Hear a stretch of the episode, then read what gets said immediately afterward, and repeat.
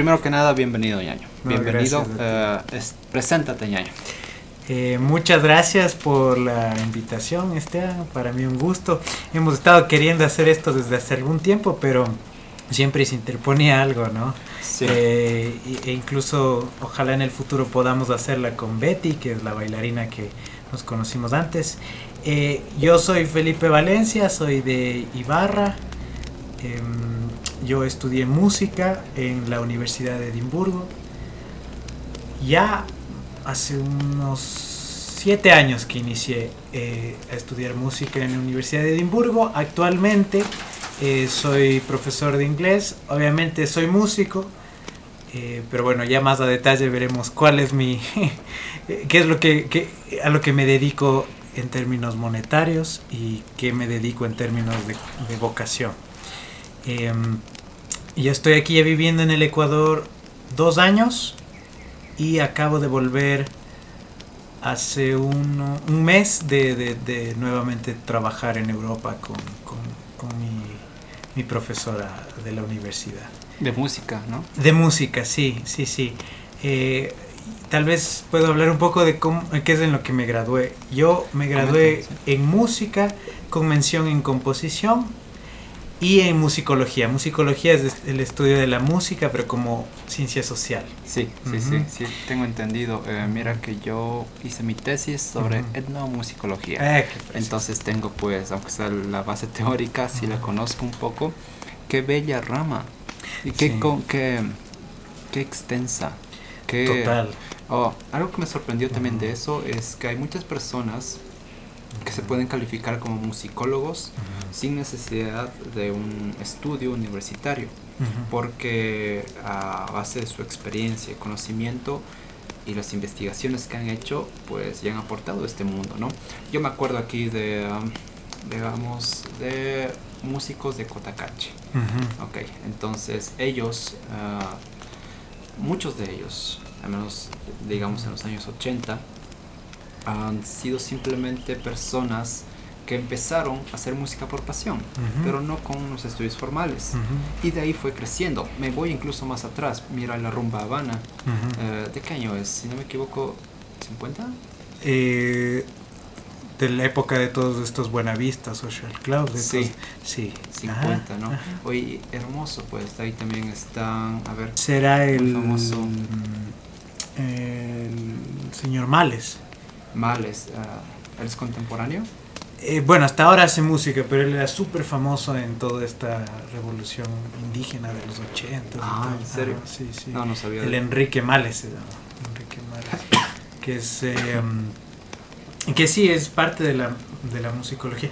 No, lo que tú dices esto, estoy totalmente de acuerdo. Eh, aquí hay un musicólogo francés que se llama Chopin Termes, que es de los que más ha hecho por, por recopilar la música indígena del Ecuador. E incluso lo llevó a películas de, de, creo que se llama La Conquista con Russell Crowe. Pero, pero sí, básicamente la, la musicología como es tan amplia, eh, puede ser ejercida por cualquier persona, honestamente. Y, y, no solo la musicología, la música en sí. O sea, acordémonos que la música es nace del empiricismo, ¿no? Esto de la creación de un programa de música en la universidad es algo súper reciente. La música es tan eh, intrínseca en, en, nuestra actividad como humanos. O sea, hacemos música desde antes de hacer agricultura. Wow antes de nosotros domesticar las plantas ya teníamos flautas de huesos de, aves.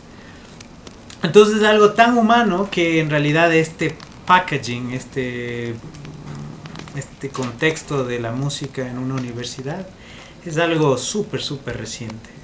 de hecho es algo más reciente que... Eh, bueno, la música es una actividad de toda la vida del humano. ¿Eso hizo que te intereses toda esta historia, toda esta, esta inherencia propia en el humano en, estudiar música? O? Em, no, creo que más bien eso lo fui descubriendo mientras fui estudiando.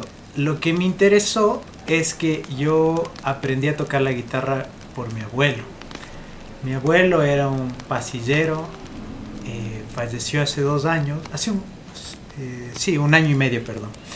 y él era pasillero a muerte. Eh, tenía un trío de boleros, trío América se llamaba. ¿Y cuál, era el nombre de tu abuelo? Eh, Alfredo Pavón, sí, gracias por preguntar. Sí, Alfredo Pavón, él fue el que me enseñó a tocar pasillos y a tocar la guitarra. Entonces yo aprendí la música a través del pasillo primero, antes que cualquier otro estilo de música.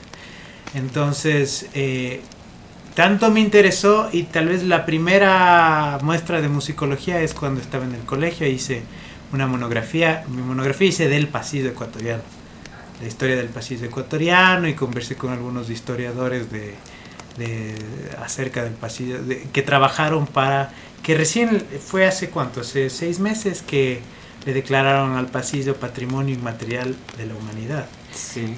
Que es algo tan reciente que le acaban de hacer que que eso ya debió haber pasado hace mucho tiempo. Entonces el pasillo se le declaró como patrimonio material y parte de esa investigación le, hice, le hizo Juan Carlos Morales, un amigo mío, para la validación. Validación es para que vaya al proceso de declaración de, de, de, como patrimonio inmaterial. Entonces conversé con él, me empapé un montón y desde el inicio estuve bastante entrelazado con el pasillo. Porque para mí el pasillo era, es, es mi abuelo, es mi abuela, es mi infancia. Son las reuniones familiares, conversando, cantando, tomando, comiendo. Yo no, porque era niño, pero yo no tomando, pero, em, pero sí, para mí ese fue el inicio de, mi interés por la música, el, pasillo. Claro, después ya me fui un poco adentrando a otros géneros, eh, pero sí, yo pienso que el, el, eh, el ADN es desde, desde, ahí, desde el pasillo. Entonces eso me interesó, me empezó a gustar. Em, cuando me gradué del colegio dije, eh, me gusta tanto la música que no, no me veo haciendo otra cosa en ese entonces. Ahora me veo haciendo varias cosas, pero pero en ese tiempo tuve una obsesión grande con la, con la música. Entonces dije, bueno, salió una beca, por suerte, eh, saqué el, grupo de alto rendimiento, apliqué, trabajé un montón y me fui a estudiar a Escocia. Eh, ¿Por qué Escocia? No precisamente por la música, sino porque eh, de esas cosas azarosas del destino, apliqué a varias universidades y la primera que me respondía, a esa me iba. Y la primera que me respondió fue la de Edimburgo. Ah, Como no quería hacer tanto papeleo, dije, ah. bueno, voy a la que primera me diga que sí. Y fui sin ni siquiera saber acerca de Edimburgo, ni dónde está, ni qué, ni qué tal es el clima. ¿Cuánto tiempo pasaste ahí? Es cinco, casi seis años, sí. Sí, sí, sí, ahí, ahí llegué. Eh, hice algunas carreras, eh, perdón, eh, hice mi carrera, hice el preuniversitario e hice algunos trabajos, era lo que quería decir, proyectos de música en la comunidad. Y volviendo a lo de la universidad, acabé eh, composición, musicología y después, en realidad, pero lo que más trabajé y me especialicé es en música en la comunidad. Ya. ¿Y cómo, cómo es la enseñanza ahí en cuanto a música? ¿Materias o metodología? ¿Qué te hacen hacer? mi universidad es bastante clasicista, no clasista, sino clasicista, clásica. O sea, el método de enseñanza en materia de música es muy clásico. Es decir, muy de partitura, de trabajar sentado en el pentagrama, de aprender armonía clásica, estilo 1700, siglo XVIII. Eh, cuando estudiamos historia de la música, es historia de la música bastante europea. Que también tengo un, lío con eso, ¿no? Pero... Eh, ¿Qué lío? Es muy etnocentrista, para mi gusto. Es muy eurocentrista, para ser ya precisos, ¿no? Poniendo siempre esta escuela del clásico, del Beethoven, de Mozart, que son genios, obvio, ¿no? Pero hay todo este bagaje de música en el mundo por descubrir que en Europa ni siquiera se pone mucha atención. Mm. Sí, no es nada más tanto. ¿Tú crees que realmente hay una gran variedad por descubrir? Eh, hablo, por ejemplo, como te dije, de etnomúsica, etnomusicología. Total. Por ejemplo, haciendo pues un poco de mi investigación, rebuscando entre artistas contemporáneos principalmente, pues se encontró que el indígena, aparte de hacer la música andina, ah, que es la que, claro, más se especializan, también tienen una gran variación de eso mismo. La suelen ya mezclar con tonos más electrónicos o con rap. Eso ha sido lo que más hay, con rap. Aquí en, en el mundo indígena el rap tiene un pegue y les encanta el rap. Y, sí, es, cierto, en Otavalo y no solamente de otros países, sino aquí mismo ya lo crean y, de toda manera, toda forma, hay esta chica Takiemaru. Ah, claro. Ella pues es de Colombia, vino, se enamoró de la cultura en Ecuador, en Cotacachi específicamente, y empezó a rapear. y es, es hermoso, es genial, una letra bastante fuerte también, eh, porque tiene esta idea de del, poder femenino, del poder de la mujer, ¿no? Eh, y destacar sobre eso. Además de eso, lo he escuchado cantar no, no como rap, sino, digamos, en otras melodías. Y canta hermoso, tiene una voz fascinante. Entonces, con esto voy a que la música eh, étnica ha sido, digamos, o sea, tiene una gran variedad, pero también ha sido utilizada, digamos, para crear música más contemporánea o que se mezcle un poco más con, el, con la europea. Ejemplo, eh, el Nicola Cruz eh, um, o el Búho, latinos me parece que son ambos, y ellos... el Nicola es ecuatoriano. Él es ecuatoriano, sí, él es ecuatoriano y él coge pues los los cómo se llama esto los temas los samples. Los, los amplía sí los amplía y hace hace una música que es hermosa a mí me encanta eso. Y él tiene un pegue en Estados Unidos que te quedas loco ¿eh? en Estados Unidos le siguen un montón al Nicola Cruz. Es súper famoso verdad es, es, bello. pero cuando escuchas esta la música de la que él mismo se emplea en vivo eh, le podemos llamar al ¿cómo le llamamos solamente a pelo? o sea, sin, sin nada electrónico. ¿Cómo se llama eso? ¿Acústico nada más?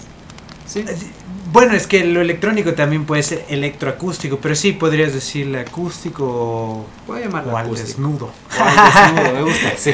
O al desnudo. Entonces, eso es también una experiencia maravillosa. Sí, claro. Hace poco estaba escuchando a los Suman Zapas, por ejemplo los Suman Zapas, que son súper, súper famosos.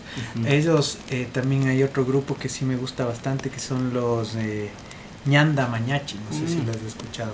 Uf, en la universidad lo escuchaba cada rato, sí. Son, y son unos musicazos, tuve la oportunidad. De hecho, el, el que te digo, el Chopin Termes, ya. que es de este musicólogo, él es el creador de los Ñanda Mañachi. ¿En serio? Sí, él es el, el que les organiza, porque proyecto Ñanda Mañachi es unir tanto música indígena con música afro. Entonces Chopin ahí lo que hace es la, entre comillas, la visión de un productor. Y agarra diferentes músicos y les mezcla entre ellos. ¿Y mezcla? Eh, y que mezcla, exacto. Y curiosamente es una mezcla que en Ecuador hasta ahora sí me parece tan curiosa esta, esta disyuntiva que hay un poco entre el folclore afro y el folclore indígena, ¿no? Es como que viven en, dos mundos separados. Sí, algo así ah, es. Ah. Eh, hace poco hice una casa abierta con estudiantes que tengo. Eh, justamente son un grupo étnico afro y otro indígena de Angochagua y, y las zonas de alrededor ellos en una presentación cultural eh, interpretaron baile y música. Los indígenas más que todo música y los afro un poco más enfocados en la parte del baile. Pero de ambos se, se, mezcló y la música, o sea, se la presentó. y, y, claro, o sea, es muy distintivo de ellos, pero no hay, no es que tú puedes decir que hay una matiz entre ellos. Entre ellos, claro. no, no, hay, es totalmente separado. Y supongo que eso es por, porque vienen de África y no tiene una influencia aquí. Es curioso porque si tú te remontas al periodo ecuatoriano ya de integración. Ya. ¿Hace cuánto es eso? Es desde los años? Eh, sí, desde los 500 a 1500 después de Cristo. Periodo de integración. Si tú te remontas de ese tiempo, nosotros ya como culturas ecuatorianas, antes de la llegada de los incas, ya había una comunicación entre regiones, ¿sí? Es decir, la zona norte, Imbabura ya se comunicaba con el oriente, con la Amazonía y con la costa. Y eso se puede evidenciar en el intercambio de productos. Mm. Lo cual a mí me hace pensar y, me hace cuestionarme es por qué no hubo este amalgamiento un poco más... Em, ¿Por qué no continúa este amalgamiento de, culturas? Me dejo entender, porque eh, una vez que llegaron los grupos afros a Ecuador, una teoría que llegaron por la embarcación que se, hundió y terminaron en Esmeraldas, pero después cuando fueron traídos por, por, la, por la, conquista española, eh, se perdió ese, esa, esa, esa, capacidad, obvio, por este, por este proceso político ¿no? de, de, los españoles, ahí, eh, de la conquista española, ahí machacando.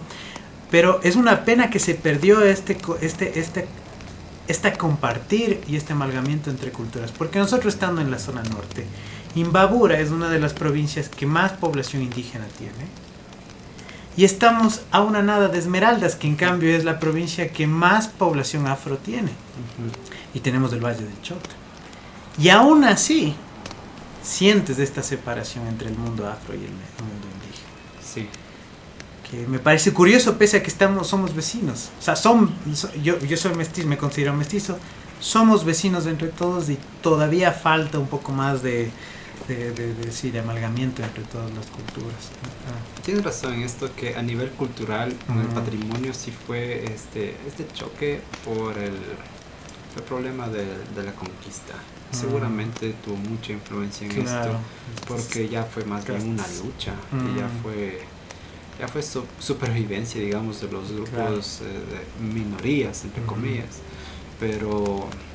Pero cachas que ya vamos casi a los 200 años de república. Y, exacto. y seguimos así. Se quedó en algo ahí. Se quedó. se quedó ahí. Ajá. seguramente no todos, pero claro, seguramente no todos. Claro, no, no, no, no todos. Y, y ejemplo tenemos esto de Ñanda Mañachi, que son con objetivos claros de justamente irse en contracorriente de, esta, de este sesgo entre los dos, pero, pero aún así, o sea, son 200 años y seguimos bastante separados. O sea, tú vas al Valle, a mí me encanta ir al Valle del Chota. De hecho, íbamos a hacer un proyecto ahí con, con Folas. Eh, lamentablemente, por cuestión de logística, tuvimos que, cancelarlo, pero íbamos a concentrarnos en la comunidad de la Concepción. Y, y a mí me encanta ir al Valle del Chota. Y pero sientes que es otra onda. Sí, estás en Imbabura, sientes que es, totalmente alejado de, una ciudad capital grande, Ibarra, pero que estamos apenas a 20 minutos en, coche. Así funciona en Ecuador. Así es en Ecuador, me parece. Eh, eso lo hace bonito también, a, la par, ¿no? claro. Pues todo es la, esta experiencia patrimonial es así de variada. No necesariamente tiene o puede chocar no sé si tiene que ser algo bueno o algo malo, pero sin duda es un tema curioso, al menos a nivel de estudio histórico-cultural. Sí, sí, sí. Que, bueno, si quieres analizarlo más allá, seguramente tiene influencias de todo tipo y va a seguir influenciando, dependiendo cómo sean los comportamientos de las personas.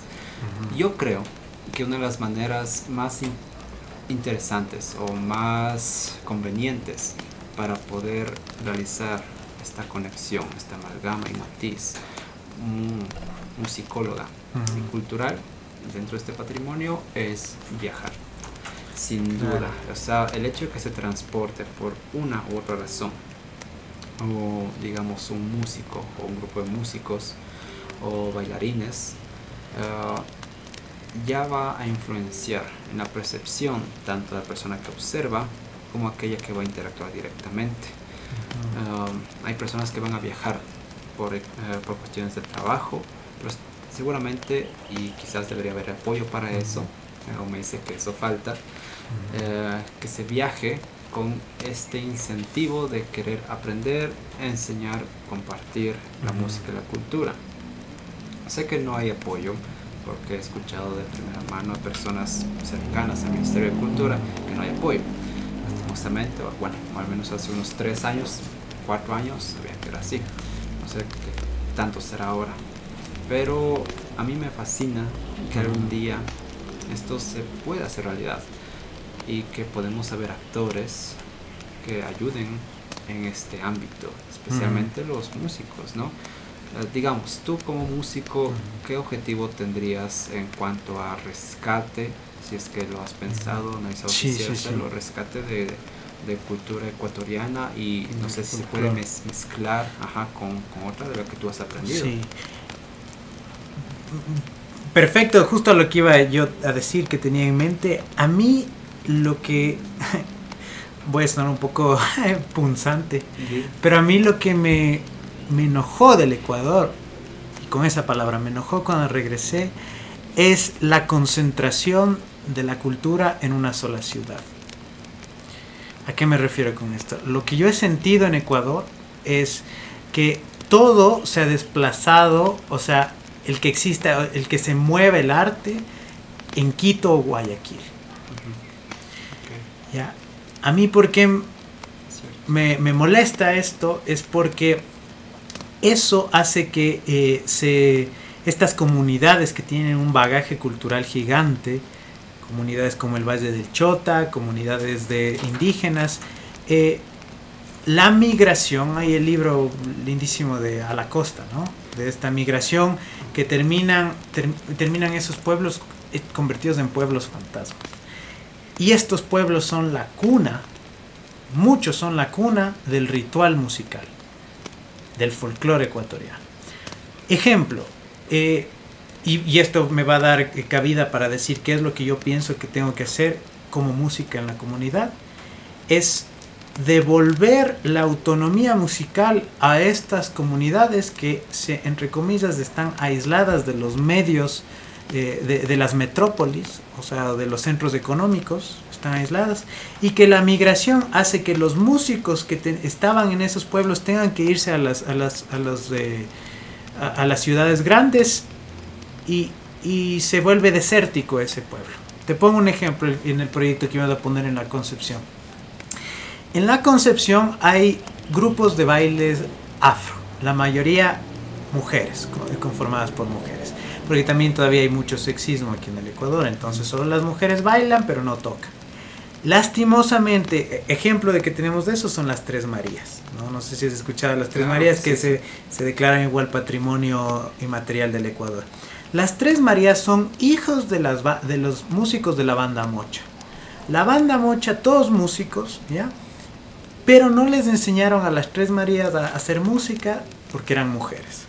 Entonces ellas en un acto de rebelión dicen, ah, no nos enseña a tocar música, nosotros hacemos la música con, nuestras bocas, a capela. O sea, qué acto más potente de, subversión.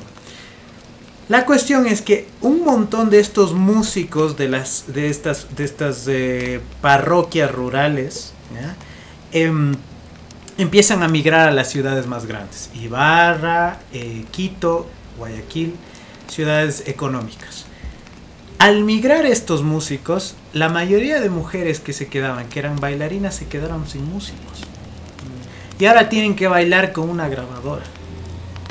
Una grabadora de a perro. O sea, una grabadora bailando con algo que se sacan de YouTube. ¿Por qué? Porque no pueden tocar, nunca les enseñaron a tocar y los músicos migraron.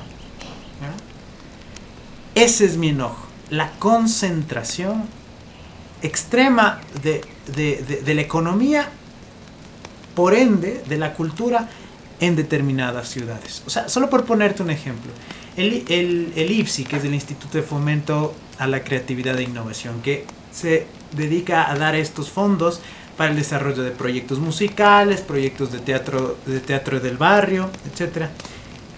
En los últimos 12 años, más del 70% de fondos han sido destinados para Quito y para Guayaquil. Mm. Eso me enerva, o sea, me da unas iras que, ¿por qué nosotros como Ibarra no podemos tener un, movimiento cultural más alto? ¿Por qué el Valle del Chota tiene que estar aislado y las bailarinas bailar con una, grabadora? Entonces el proyecto de esto era volver a, a la concepción enseñarles a las mujeres a fabricar sus propios tambores, a tocar y después de intercambio cultural de baile. ¿sí? Entonces era básicamente mi objetivo con ese proyecto que esperemos, crucemos los dedos, se puede hacer el próximo año, es volver a, la, a los espacios rurales y devolver la, la, facultad de hacer música, que, debería ser un derecho. Un derecho que no por irte a Guayaquil o a Quito solo yéndote ahí vas a conseguir músicos. O sea, eh, oirás, eh, si oyes, oyes el, el la iras en mi voz, pero es que me da iras que Quito y Guayaquil estén tan concentrados, la cultura esté solo concentrada en esas ciudades. Que de Cuenca y Loja. Curiosamente, Loja, a mí Loja me parece, recién estuve en Loja hace dos semanas, que me encantó Loja. Loja, la historia de Loja es una, una ciudad que fue aislada bastante tiempo.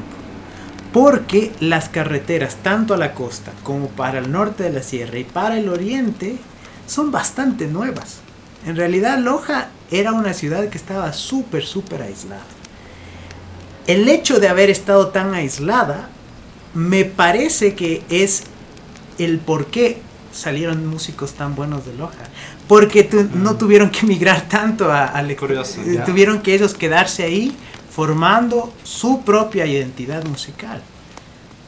Es que si tú tienes la ruta de escape para una ciudad un poco más grande, ahí es cuando se vuelve desértica.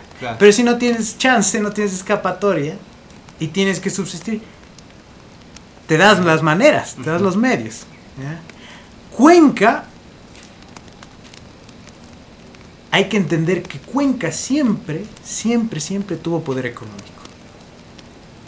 Y, gracias que traes a, colación Cuenca, nuevamente yo pienso que la concentración del arte está Guayaquil, Quito y Cuenca. Mm. Claro, Cuenca es muy conocida también por eso. Por, por, por, y es que es una ciudad bien rica también, ¿eh? tiene bastante dinero Cuenca, es bastante... A ver, los del Juri. El Juri, que es la segunda o tercera familia más rica del Ecuador, son dueños de Cuenca, viven en Cuenca. Y volvemos a lo mismo ciudades que tienen un poderío económico grande y por ende se concentra la cultura allá.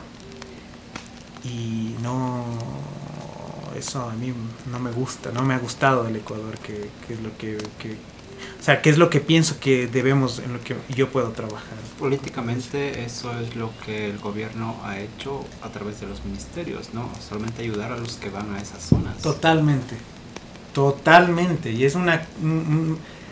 Y, no es del gobierno de ahora, o sea, desde que empezamos como república, desde previo como, como colonia, eh, siempre la concentración, siempre el punto de enfoque ha sido enfoque político, económico, Quito, Guayaquil y Cuenca. O sea, el hecho de que nosotros hayamos casi con las justas... A ver, ¿Para qué se fundó Ibarra? Solo la mera existencia de Ibarra. Ibarra era una ciudad de paso para llegar a Quito.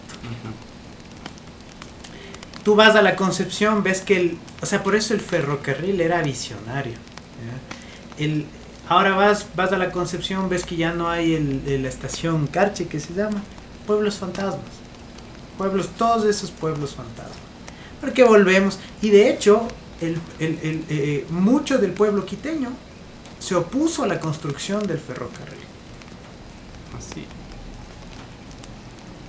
Razones. Le quitaban poder económico. Mm. Le quitaban poder económico por ser la capital, el centro de la sierra. Es, eso, esos fantasmas siguen habitando aquí en el, país. Que tal vez uno no se da cuenta, o yo siento que ahora me, me doy más de cuenta y me, y me hierve un poco más la sangre ahora después de volver de, Escocia. Porque le vuelvo a ver al país con otros ojos. Y entre esos ojos es la falta de arte comunitario a pequeña escala. ¿Cómo, digamos, se pudiese aplicar Este tipo de arte comunitario. Gestión cultural podemos llamarlo, ¿verdad? Digamos, aquí, en esta ciudad, en este barrio donde estamos ahorita. Aquí, digamos, tengo, justo, tengo mi hogar. Si quiero hacer una zona de eventos para gestión cultural, quiero apoyar a la música, al arte, a la cultura. ¿Qué es lo recomendable hacer ahí? Primero, lo que tú estás haciendo, abriendo un espacio, empezando por ahí. Segundo, es conociéndonos entre los vecinos. ¿Qué músicos hay aquí? ¿Qué músico hay acá? ¿Qué músico hay? Ah, este man toca la guitarra. Tal vez no vayamos a... Es que tenemos que volver a redefinir qué significa hacer música. O sea, hacer música no es solo estar en un escenario greco-romano eh, tocando cual Justin Bieber para 150 mil personas. Eso, no solo eso es la música. Tenemos que volver a redefinir cuál es el concepto de un músico. Dime. Cualquiera que haga música. Ya, así. así de simple, o sea, cualquiera que se involucre en una actividad de hacer música. Hay un paper, hay un concepto que, que, estudiamos un montón en, Escocia, que, eh, que no me acuerdo el, el, autor, pero si le buscan en Google es musicking. Okay. ¿Ya? Es un nuevo concepto, concepto que es musicking, que es el acto de no hacer música, sino de musiquear, sería la traducción. Claro, ajá, musiquear. Musiquear. ¿A qué va con esto? Que él, propone que se debe ampliar la definición de lo que es hacer música. El ritual, el baile en la discoteca, todo eso es música. O sea, porque incluso él propone, ya aquí, ya aquí es de debate, un montón de otros eh, académicos lo, refutan, que es, ¿quién nomás forma parte de la actividad musical? ¿Acaso es solo el que hace el que, el que toca la guitarra? Pongamos un ejemplo, vamos a un, a un venue, a un, a un show, un concierto en un café. ¿Quiénes son los que forman parte de la actividad musical? ¿Solo el músico? No, entraría el espectador. Correcto. Como tal. Entra. El del sonido. La persona que te va a dejar el sonido o incluso las luces, me puedo imaginar. Correcto. Sí, porque en un show al menos, eso al menos se vuelve una parte importante a cierto punto. Exacto. Um, los bailarines, si es que hay. Correcto las personas que presentan incluso, ¿verdad? O sea, parte del show. toda la red, toda la red de personas que gira alrededor de, los, de la música en sí, no solo música, sino la música en sí. Eh, creo que como dice, como estaría conceptualizado según UNESCO, los, los ámbitos del patrimonio inmaterial, ¿no? A ver, artes del espectáculo, usos sociales, rituales y actos festivos, conocimientos y usos relacionados a la naturaleza y el universo, ceremonias, ahí también entra sin duda.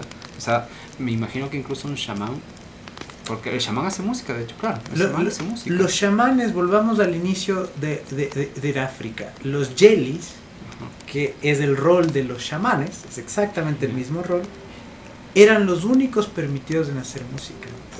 Ah, O sea, el chamán en sí es un músico, es un músico un músico, es un cantor, es, es eh, muchas veces toca instrumentos de viento, eh, todo, todo deberíamos redefinir. ¿Por qué? Porque eso, al ampliar nuestro concepto, lo dijiste, dijiste una palabra clave, la red.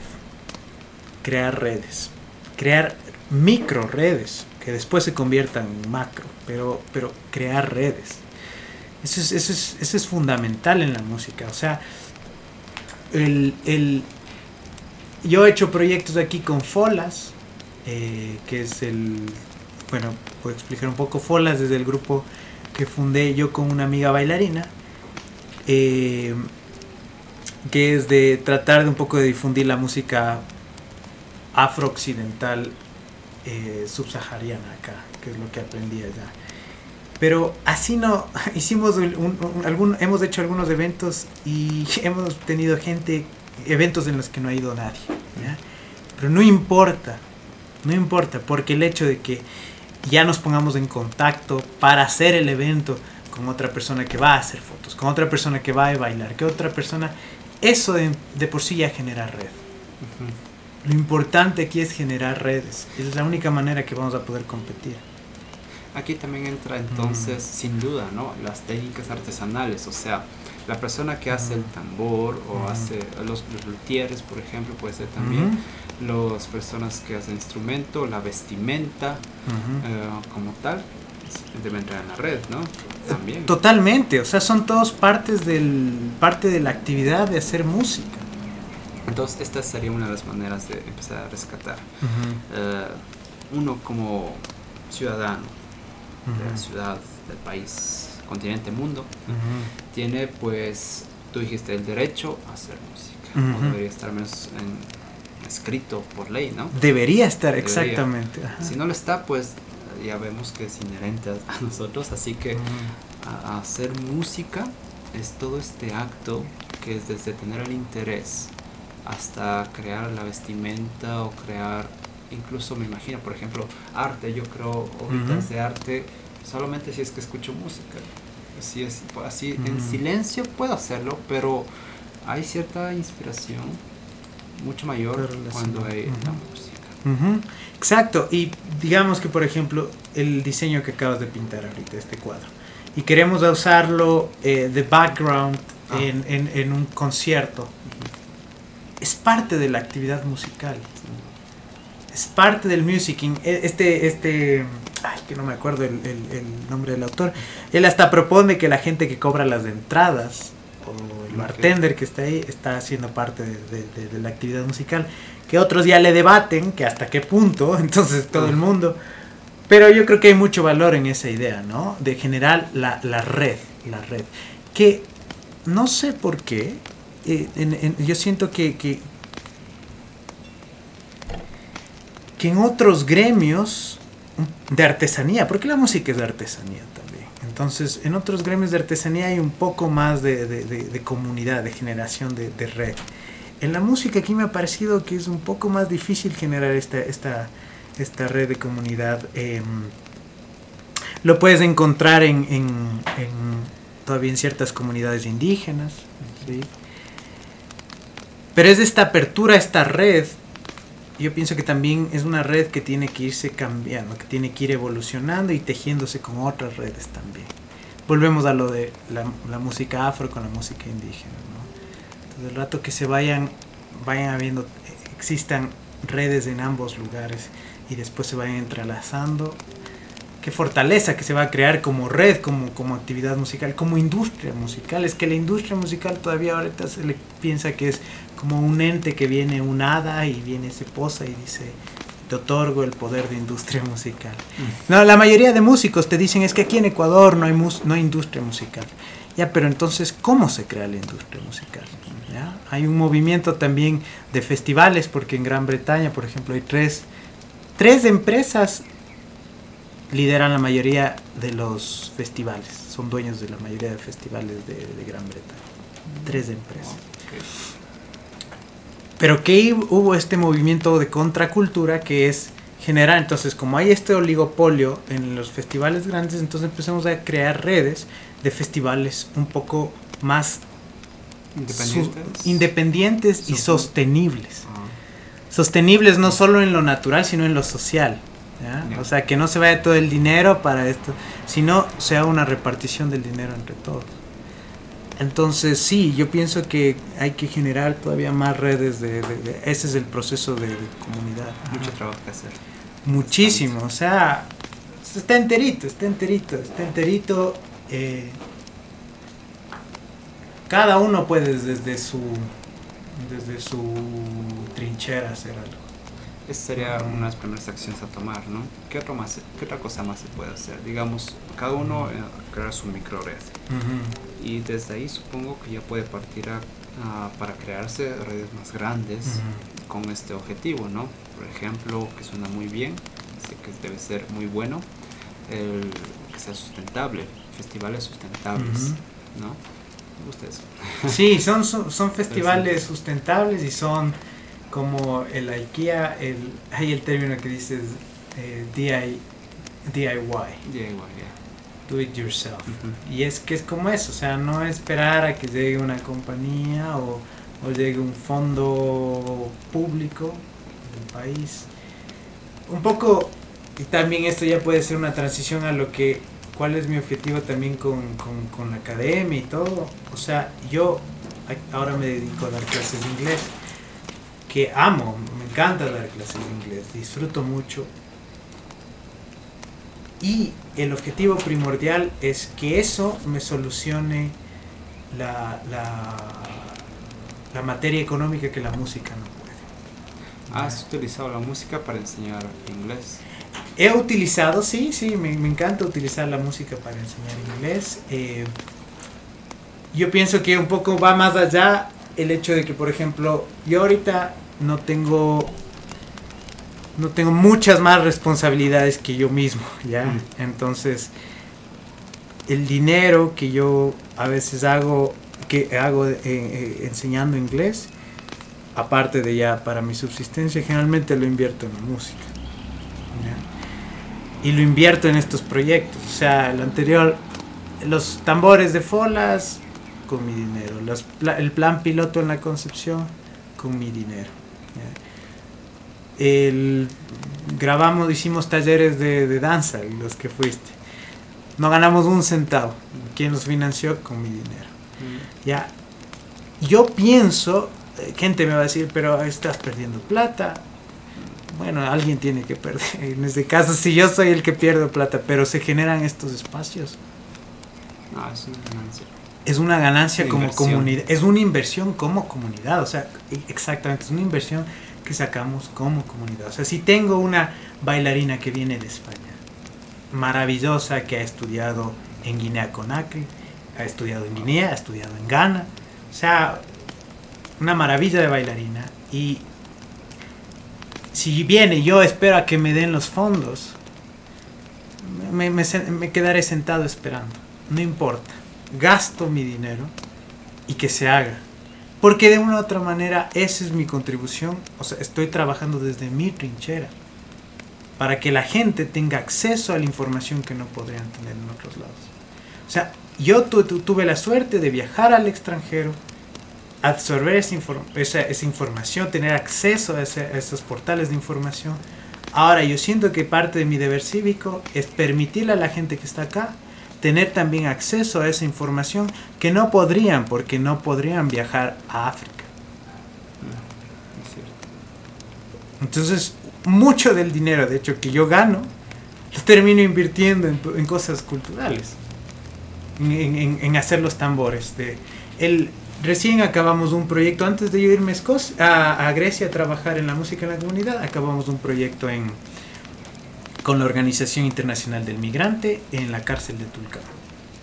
Estamos trabajando con migrantes colombianos y venezolanos en la cárcel de Tulcán. Mi departamento era música en la comunidad. Entonces yo fui, trabajé con chicas, en el, en el, pabellón de chicas, de mujeres, trabajamos eh, con coreografías, yo enseñándoles a tocar y ellas haciendo coreografías y tocando. Y en el pabellón de chicos, de hombres, también bailando y tocando. ¿ya? Eh, me pagaron, no me alcanzó, o sea, no me pagaron bien, ¿ya? Pero decir, el, la OIM mm, un poco nos trató como el, el loco con los juguetes, con sus juguetes de, sus tambores, el loco de los tambores, un poco como que no vieron la, la importancia de lo que era esto. Ni mi propia mm, directora de proyecto creo que visualizó bien que, que, era lo que queríamos hacer con la música en la comunidad. ¿Y las personas que participaron, los arreos, se les llama, Los, sí, los PPLs, personas privadas de la libertad. Ese es como el término, entre comillas, okay. Eh, elegante, digamos. Los PPLs, sí. Las personas, ¿cómo lo aceptaron? Increíble. O sea, maravilloso. Eh, era, este programa era dividido en tres partes. El uno era eh, música en la comunidad, el otro era eh, elaboración de mullos, de tejidos de mullos, y el otro era em, talleres de emprendimiento. Y la verdad, increíble. O sea, la, la calidad de, de, de, de mejoría en en sus recesos, porque la mayoría de gente esos no son centros de rehabilitación, son centros, son jaulas. Son jaulas. Y, y la gente que está ahí encerrada utiliza el tiempo para drogarse y nada más. Cuando fuimos de, el, con los tambores, les enseñábamos tanto a hacer sus tambores, a tocar y a bailar. Un recibimiento espectacular, las fotos de despedida. Solo te cuento una historia curiosa. El, había el, uno de los caporales, ¿ya? Que, que le, le, llaman el tío Guayas. Entonces habían cuatro caporales que estaban en control de, de, la cárcel y llevando las cosas. Entonces nosotros teníamos como protección de ellos. Y este tío Guayas era uno de los más duros, era el que se encargaba de la disciplina en el patio. Total que con el tío Guayas, claro, nos hicimos amigos, conversábamos, eh, nos ayudaba, él también eh, hacía fundiciones, entonces nos, nos ayudó a hacer los aros para hacer los tambores. En la graduación final, estaba yo conversando mientras entregaban los diplomas el tío Guayas estaba yo al lado del tío Guayas. Para esto, en, mi en los diplomas que entregaron, ni siquiera le mencionaron a la música. Mi punto es que no, no hay todavía esta, esta concepción de que la música puede ser utilizada como terapia social. Todavía no lo dimensionan aquí. Entonces, bueno, se entregaron los diplomas y yo estaba con el tío Guayas mientras era la ceremonia, ya sabes, todos ahí de combate y todo, entregando los, los diplomas. Yo con el tío Guayas hablando de, él me enseñaba técnicas de defensa personal. Entonces me estaba enseñando el tío Guayas mientras, eh, pero defensa personal de la calle, ¿no? Y de ahí pasa el tío Guayas a recibir su diploma y regresa y se, se separa al lado mío. Este es de uno de los caporales, de los más duros. Queda viendo el diploma y me dice, qué bestia. Le regresa a ver y con lágrimas en los ojos, llorando como niño. Y me dice, siempre que vea este diploma me de acordar de ustedes. Era el sentimiento de, de, de, de, de fulfillment de, achievement, de logro. Y verle, para mí era tan curioso verle al caporal, a este gigante tuco, eh, de los más violentos, llorando como un niño. Es que la música, volvemos, la música la hacemos desde niños. Desde el bebé de 5 años aplaudiendo, está haciendo música. Y estos, un montón de estos PPL son personas que su niño interior no, no, se le dio, no se le dio atención. Y la música conecta con estas personas de una manera que a veces las palabras o el lenguaje oral no, no llegan. La danza y la música llega a conectar con ese niño interior en maneras que, te sorprenderás. Entonces no se le dimensiona todavía la, capacidad de, de, sanación que tiene la música fascinante. Cuando tú ves aquí en ceremonias um, culturales, ¿no? Ceremonias medicinales como tal, con o sin plantas sagradas. El, de hecho, más allá del chamán o del guía que pueda haber, o guías, que puede ser hasta cuestionable que tan buen guía es, sin embargo, son personas que tienen un gran apoyo y se centraliza todo en la música y en el fuego. En la fogata que debe haber como entidad natural y la música como inherente cultural. Porque sin la música no hay ceremonia. No, no hay, o sea, ni siquiera la palabra del chamán puede resonar siendo una persona sabia, si es que lo es, pero las palabras más fuertes, más bonitas, las que más se sienten son a través del canto, a través de la música y a veces sin palabras, solamente escuchando el tono o el, silbido y después pues ya encontrar la melodía en la naturaleza, la melodía en el fuego, en, el viento y en los pájaros, por no decir todo lo demás que hay, ¿no? La música es centro, es, es importantísima. Hay esto que se llama, verás, chamanes urbanos hoy en día. Un chamán urbano eh, que puede ser una persona que ha tenido algunas experiencias espirituales y ha compartido tiempos en ceremonias y digamos aprendió, está aprendiendo y seguirá aprendiendo quizás de este mundo. Okay. ¿Qué hace esta persona? Pues querer compartir con sus allegados este tipo de ceremonias. Ah, incluso yendo un poco más allá, saltándonos un poco el, hecho de respeto cultural, patrimonial, filosófico que exista, más allá de eso, las ceremonias se base. Un ejemplo es lo que yo he hecho con amigos, con pareja y familia. Uh, estas ceremonias no necesariamente pues necesitan medicina, ¿no? Como te mencioné antes, hay ceremonias de ayahuasca, de honguitos, eh, de cannabis y de respiraciones con yoga. De eso no he pasado. Por ahora. de cualquier manera, eh, en todas es obligatoria. Que debe haber la música y el momento que la hay, el momento que está bien dirigida, claro, o hay al menos un fondo que podemos seguir con canto, con poesía, con el tambor o los aplausos o la voz mínimo, entras en un trance profundo ya, muy profundo a veces, que conlleva a que llores, conlleva a que te conectes con ese niño interior, indudablemente, te sientes como un niño en un punto. Eh, si la música no hay nada, curiosamente, ah, y he escuchado esto y, creo que lo, lo escuché por parte de un historiador que analizó obras de Aristóteles, padre de la música occidental, ah, diciendo que incluso el silencio es música. Claro. Silencio es música, nada más que debes saber escucharlo. De hecho, quizás es la, el tono o la nota, el, nota del silencio es la más cercana a Dios, a palabras de, de los, uh, ¿cómo se llama? de los pitagorianos. Entonces, en las ceremonias, verás, cuando hay un momento, ¿no? Una ceremonia fuerte, digamos ayahuasca, tomas la medicina, estás frente al fuego y bueno, estás recibiendo, ya haces, uh, expulsas y es de expulsar y empiezas a sentir la, vibración entera de la medicina en tu cuerpo. Es cuando la música suele empezar, pues te calma, te ayuda a dirigirlo.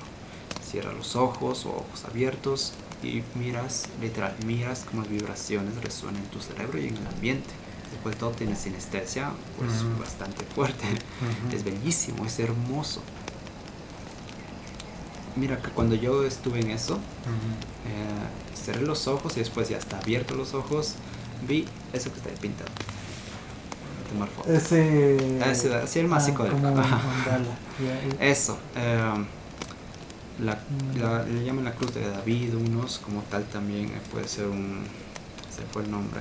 Bueno, un tipo mandala también, y otro nombre. Con eso entendí la importancia de tres factores: música, filosofía y matemática. Los tres como un solo, a través del ojo del arte. Para mí eso es Dios. Para mí eso es Dios. Y, después de haber entendido eso con música, ¿no? O sea, con la música, cuando paró, paraba la música, porque había intervalos de música y silencio. Paraba la música y lo que escuchabas nada más era después. El viento, o los pajaritos, o las brasas, o las personas eructando o vomitando y tus pensamientos si es que los había, seguramente sí los hay. Eso era silencio, como silencio, como tal. En lo más profundo yo llegué a esa conclusión, que la música sin duda es lo que te dirige. El arte es lo que te va a dirigir a, un camino pues más virtuoso. Um, como el artista es quien conoce el camino. Y si el artista no ve el camino, no hay camino que seguir. Siendo arte, pues siendo la música parte del arte. Entonces, todo lo que tú dices, tiene justo este sentido, especial la parte que mencionas, que te conecta con su niño, la parte de conexiones con los demás, eh, el networking, ¿no? Las redes, eh, la parte de sanación social y psicológica es indudable. A una, yo como una persona que ha participado en ceremonias donde la música tiene un gran enfoque muy, muy poderoso, me atrevo a decir que más que la misma medicina eh, de las plantas o que van en conjunto, es un menester. Debe estar ahí, debe y tiene que estar ahí y debe saber apreciar. El momento que alguien sabe apreciarla y, reconocerla, estoy seguro que la sociedad empezará a ser, no sé, más virtuosa.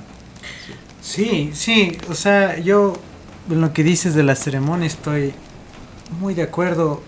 Incluso de, lo que, acabas de citar, ¿no? De la relación con otras personas, de la sanación y de, la conexión con el niño interior. Eh, vuelvo a lo que yo decía antes también de que tenemos que seguir ampliando el concepto de qué es música, ¿ya?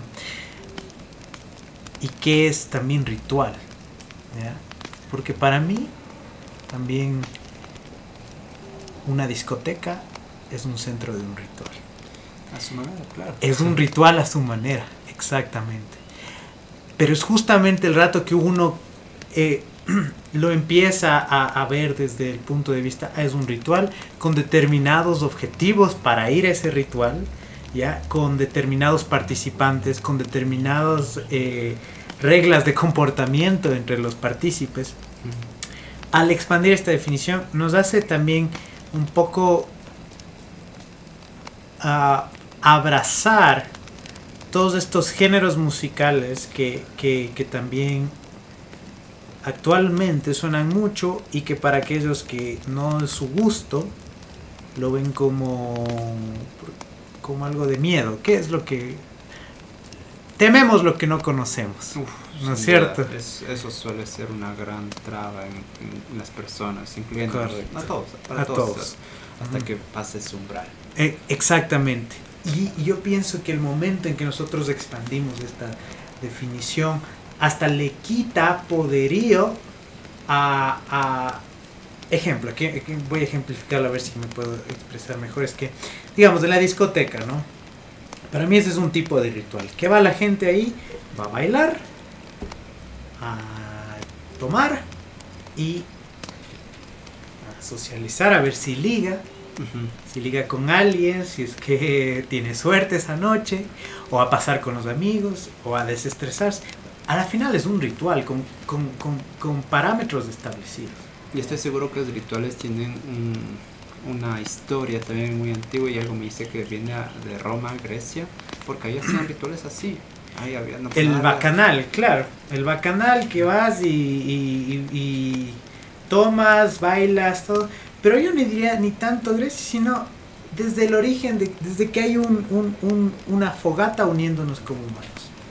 ¿ya? La fogata se convirtió en la bola de discoteca.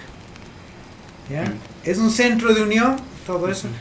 ¿A qué me voy con eso? El rato que le empezamos a ver a eso como un ritual más también, un tipo de ritual, también nos permite eh, analizar qué son los componentes que hacen que ese ritual funcione así.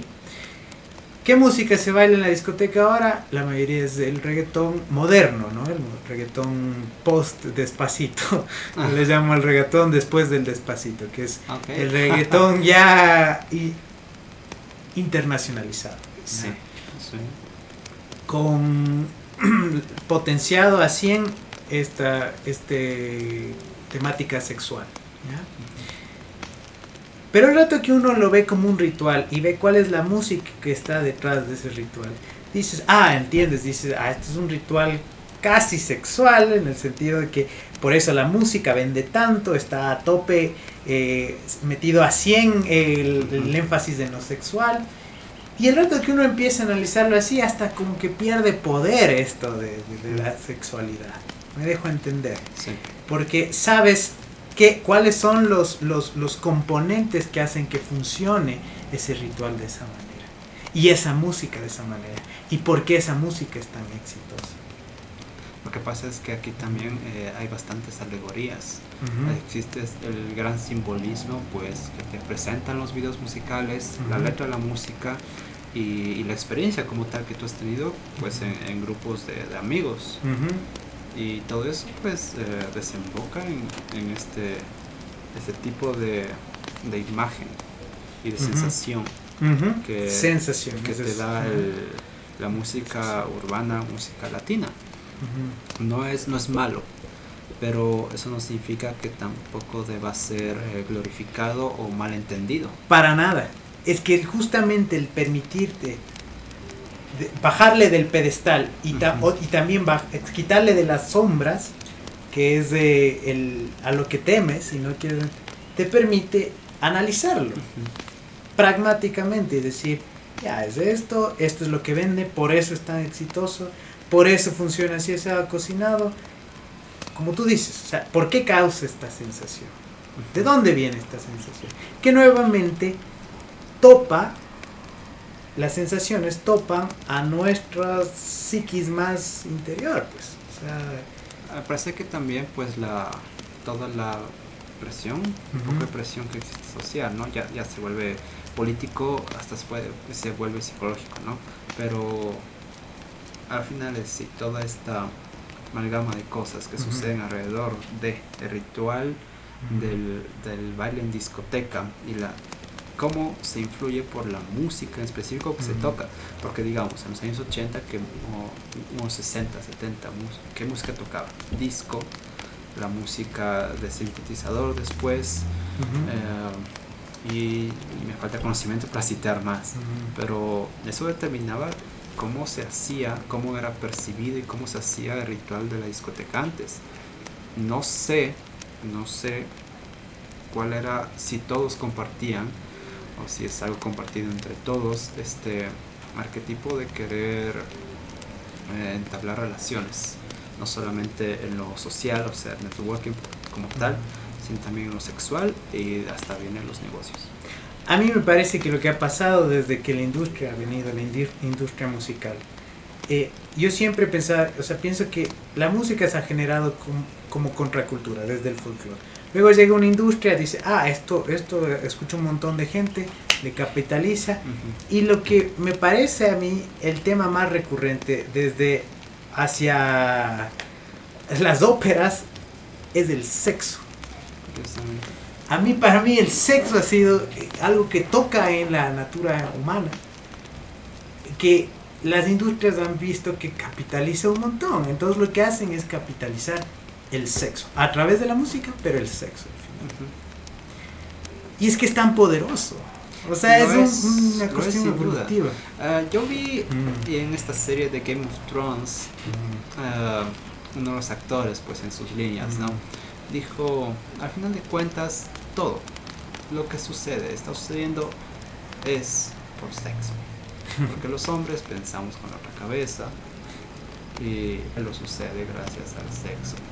Dix, dix, dix. dix, dix, Es que el sexo es una. Un, O sea, es un factor muy relevante de cómo se mueve incluso la música, ¿no? rituales. Absolutamente, y, y volviendo, digamos, en, el, en la época de los hippies, de los, o sea, el auge de los hippies 1970. ¿Cuál era la, la, la, la, temática? La liberación sexual. Sí, eh, sin duda era liberación sexual. también era eso se dio hasta donde tengo entendido, ¿no? Que esta liberación sexual, sin duda, porque hubo bastante, fue gracias a la manera en la que hicieron que los psicodélicos influyeran a través de la música, porque los psicodélicos influenciaron en creación de música y estilos y el mensaje que daban.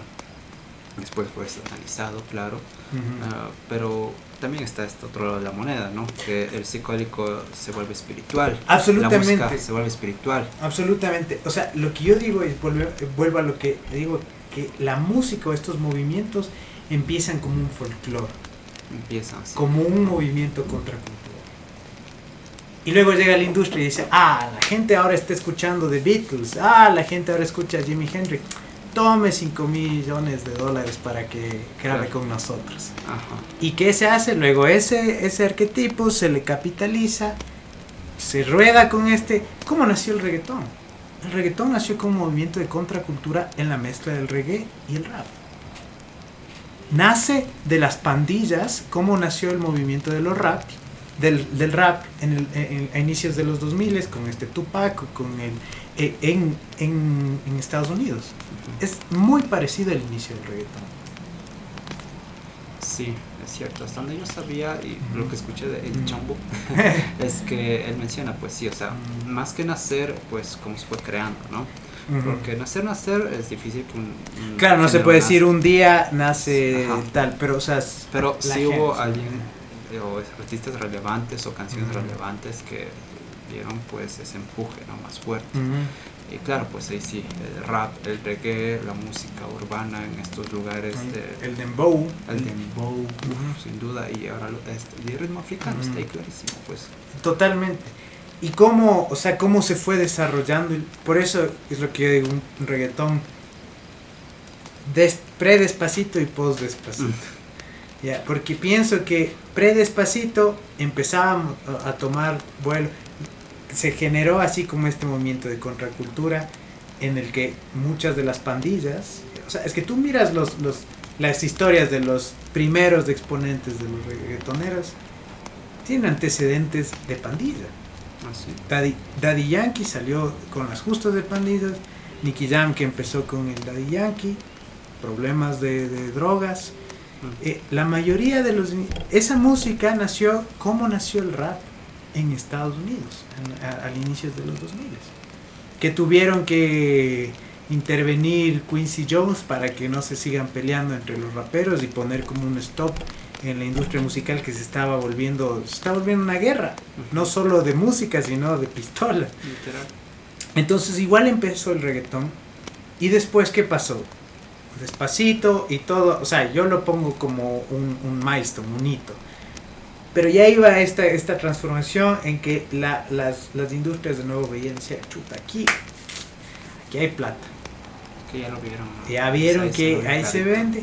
Y ha pasado con todo. Ha pasado con el rock, luego pasó... Antes, vamos antes. E, e, empezó con el clasicismo. ¿Qué pasó? En los 1700 cuando las primeras formas de imprenta, antes de que se invente la imprenta grande, la, la, la, forma en que reproducían partituras es, digamos, Mozart sacaba una canción y le, le forjaban en hierro las partituras. Entonces, en ese tiempo, como no había discos ni nada, eh, ¿cómo se comercializaba la música? Tú ibas a un concierto de Mozart, salías y comprabas las partituras para llevarte a la casa y tocar las partituras del concierto que acabas de ver. Son las primeras formas de reproducción musical. Entonces, viste, se empieza ya a comercializar la música desde ese entonces. Empieza a generarse industria, empieza a generar... Ya cuando llegamos al, a, a, la invención de la, de la grabación, absolutamente ya tienes una réplica exacta que puedes reproducir y puedes comercializar pasó con el jazz. Entró el jazz con un movimiento contracultura, luego ¿qué? Se industrializó, se comercializó. Pasó el rock con un movimiento contracultura del jazz. ¿Qué pasó después? Se comercializó. Empezó el disco, eh, después fue el folk, el folk, eh, Bob mm. Dylan, toda esta onda, ¿no? Eh, Paul Simon, lo de Simon Garfunkel. Ah, aquí hay dinero, se comercializó. Pasó después con la música disco luego con el rock punk, punk en, los noventas. En los 2000 llega el reggaetón. Y se comercializó y ahorita estamos en el auge de la comercialización del reggaetón. Ahora la diferencia es que ahora tenemos las redes sociales. No sé cuánto, cuál sea la diferencia ahora con lo, anterior. Porque está es difícil sacar conclusiones cuando está pasando en este momento. dentro de la industria de la música se eh, gira alrededor bastante pues de las empresas digitales, Spotify, eh, iTunes, uh, cinco más yo. Bueno, he visto, pero no me acuerdo, en todo caso unas dos más. Y de cualquier manera, eso hace que dentro de la industria, los músicos, incluso independientes, deban sacar el tema o temas seguido, rápido, en conjunto. Porque Inmediato, se va a olvidar, Antes era en la radio, digamos, antes mm. hace mucho, ¿no?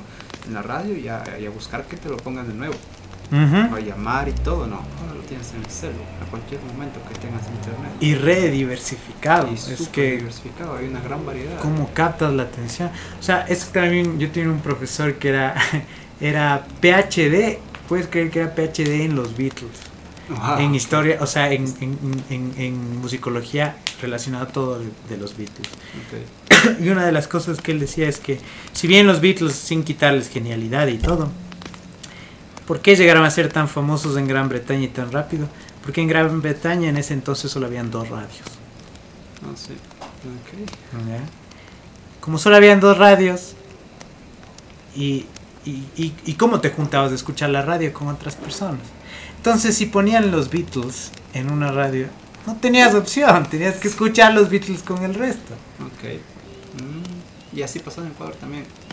Sí, con... Claro, porque llegaron internacional.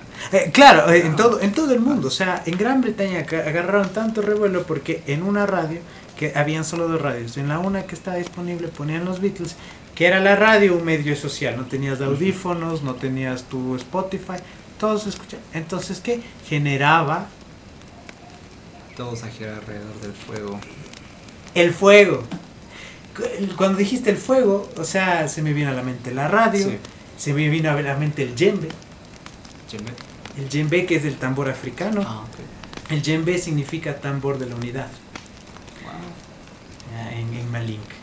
Siempre, siempre hemos jugado la, discoteca, la bola de la discoteca. Todos son puntos centrales, puntos centrales de, conexión, de unión entre, entre personas sin duda. Uh, yo tomé ese concepto del fuego también para el podcast, por eso el podcast se llama Voces al Fuego. Eh, tomo como que el micrófono es, el, fuego. entonces a contar historias, hacer música, lo que sea, era decir que te digas para hacer al otro. sí, sí. Ah. No, con mucho gusto. Eh, también sería chévere algún rato poder hablar con Betty. Con, con, David. David de, bueno, tú va a venir el próximo año, es un músico gallego que sabe de, percusión africana toda la vida, está estudiando. Es, es, es, genial. Entonces vendrá esa gente, ojalá venga más de la que conozcan, sería chévere conversar con ellos también, porque a, la final volvemos a lo mismo, es generar comunidad. El arte es para generar comunidad. alrededor del fuego y la música. Exacto. Y las historias, la voz, la voz, Dios mío, si no fuese por la voz. Yo me pregunto, o sea, ¿cómo una persona sordo-muda puede tocar, pudiese tocar música si es que no la ha habido ya? O hay. No sé si tú has visto, sabrás, ¿no? Porque, bueno, es un tema complejo, ¿no? Una persona sordo-muda. ¿Cómo lo puede ser? De nacimiento de nacimiento. Bueno, de las dos maneras, ¿no? Nacimiento y, por accidente, cualquier cuestión. O sea, sorda tienes famosísimo Beethoven, que fue perdiendo su oído conforme el tiempo. Em, que la música no se fue para él. Él seguía escuchando en la cabeza y buscó otro medio que en ese tiempo era la escritura. La escritura entonces le permitía visualizar, hacer esta conexión. yo tenía, yo estudiaba en una escuela en, en la que nosotros trabajábamos con sordomudos. Eh, que ya no hay ese programa, pero en el Edward Spranger.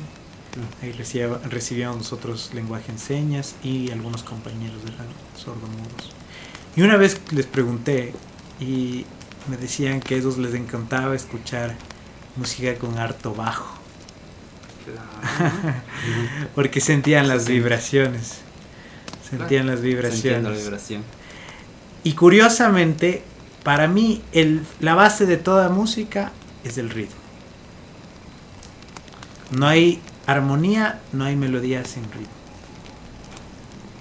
En todo está el ritmo. Explícame a ver eh, la diferencia entre las tres: ritmo, armonía y melodía. Ya, a ver. El ritmo... Ay, ¿cómo le pongo en palabras? Curioso, el ritmo, hay un video lindísimo que es de Foley, se llama Foley, eh, que hace una introducción a la música africana.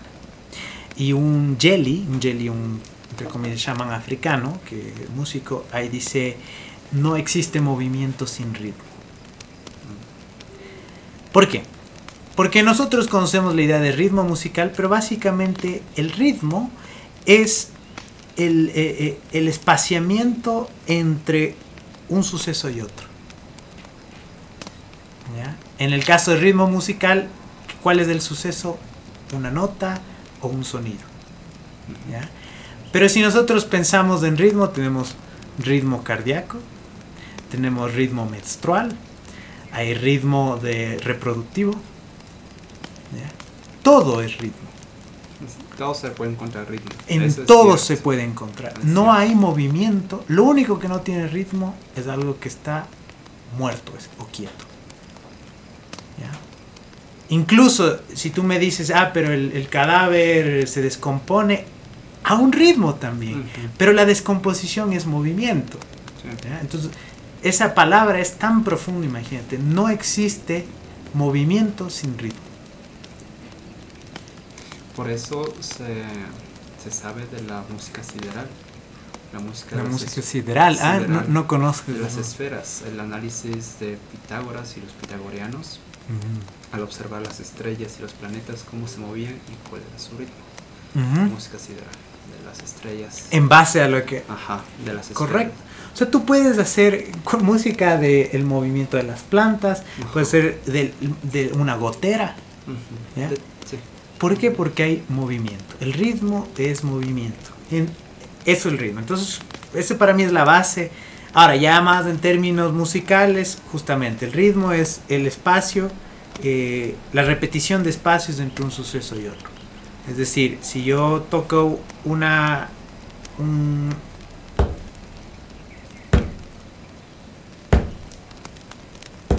es un ritmo. ¿Por qué? Porque la es equidistante, en este caso es un ritmo de 4x4 porque hay una equidistancia entre cuatro golpes. Básicamente es el espacio entre un suceso y otro. Ritmo. Melodía es es el movimiento vertical de las notas musicales. ¿A qué me refiero el movimiento? Sí, el movimiento vertical entre notas, es decir, eh, cualquier canción. Em, ¿Pentagónico? No, puede ser cualquier, ah, fuera del pentagrama, ¿no? Hay artistas del Jacob Collier que ahora trabaja con microtonalidades que quiere decir que no está dentro de las 12 de la, de la escala temperada de Pitágoras, sino está entre una nota y otra. Digamos que, bueno, si tendría aquí un piano, do, do, re, mi, fa, sol, la, si, do, esa es la escala que conocemos todos. Con los semicromatismos sería do, do, re, re, mi, fa, fa, sol, Sola nacido. ¿Ya? O sea, son todas las notas del, piano, ¿ya? Em, ¿Qué es la melodía? Es una línea, una sola línea melódica, una sola, sola línea de notas y lo que crea la melodía es el, perdón, es el cambio horizontal, ¿ya? Pero el, en movimiento vertical. Los pollitos dicen pío, pío, pío. ¿Qué hace? Se está moviendo de izquierda a derecha, se está moviendo en el plano temporal también, ¿no? Claro. En el plano temporal. Se vuelve onda, ¿no? En una onda.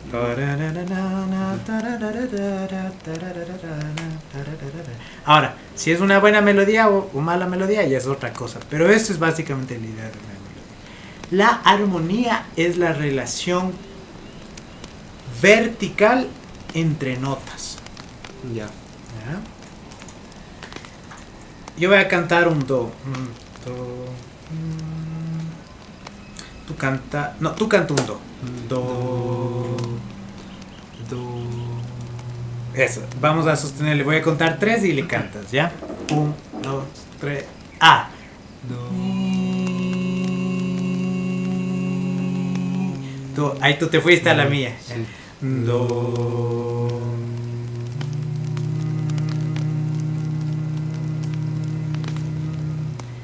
estamos creando armonía, ¿ya? ¿Qué es? Es la relación entre tu nota y mi nota en el plano temporal están pasando al mismo tiempo, lo cual hace que entre la una y la otra hay una relación vertical. Ah, Esa es la armonía.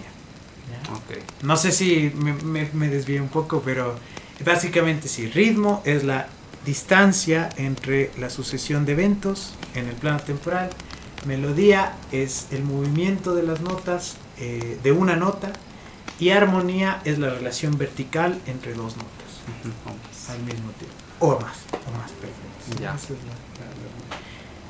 El ritmo define todo. Porque para que exista una melodía existe un suceso. Existe una nota y otra nota. Tiene que tener ritmo. Para que exista armonía necesita ritmo. ¿sí? Entonces, volviendo a lo de los sordomudos, eh, ellos les encantaba, me decían que les encantaba sentir el, las vibraciones en el pecho. Y al sentir las vibraciones en el pecho, ¿qué están sintiendo? Ritmo. Si tienes un bajo, tum, una cumbia.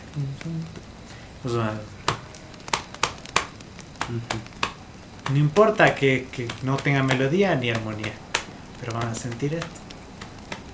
Y eso para mí es suficiente. A veces para mí el ritmo es mejor que cualquier cosa. Puede ser, claro, por eso el tambor. por eso el tambor. Cuando tú fuiste a estudiar,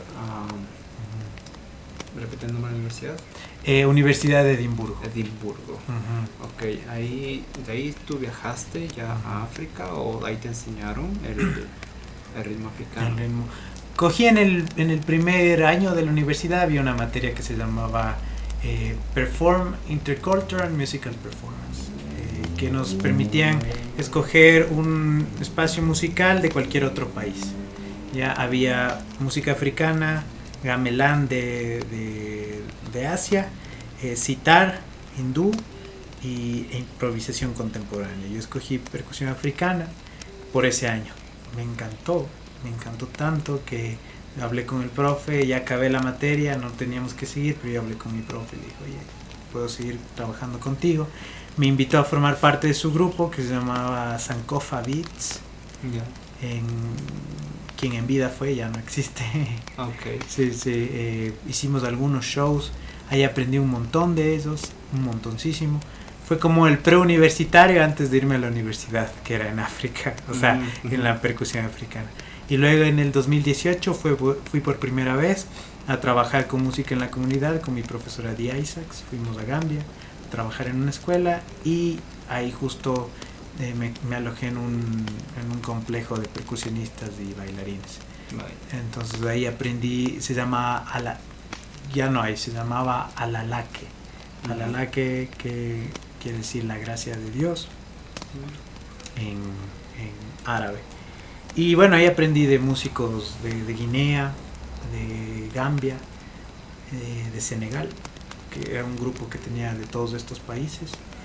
Y después volví por segunda vez en 2019, la última vez que fui, a hacer de nuevo el proyecto, pero esa vez ya fui con, en la mente de hacer la, mi tesis de musicología, entonces ya fui con grabadora, cámaras y todo eh, para hacer recopilación. Tengo entrevistas de los músicos, es fascinante escuchar.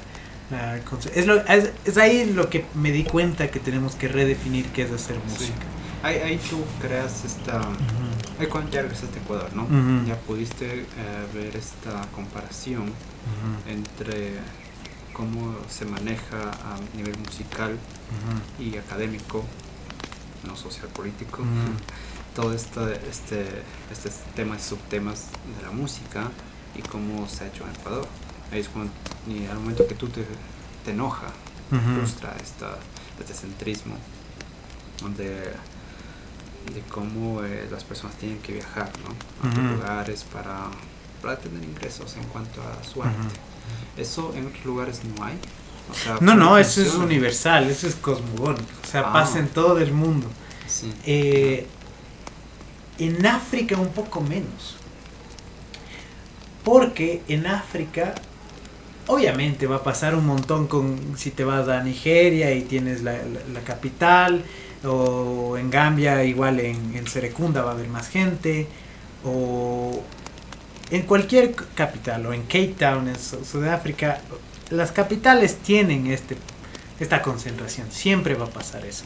Lo que vi diferente en África es que todavía no se ha perdido esta actividad de musiquear en comunidad. No se ha perdido. Todavía hay este centrismo de que vas a la ciudad y tienes un montón de cosas, pero vas al pueblo y hay los músicos del pueblo todavía. Y hay la fiesta con el foco ahí colgado y bailando todos en la arena. Todavía hay eso. Todavía hay eso. Eh, pienso que mucho tiene que ver con, la invasión que hayan tenido como colonias y mucha de la cultura como que se guardaron.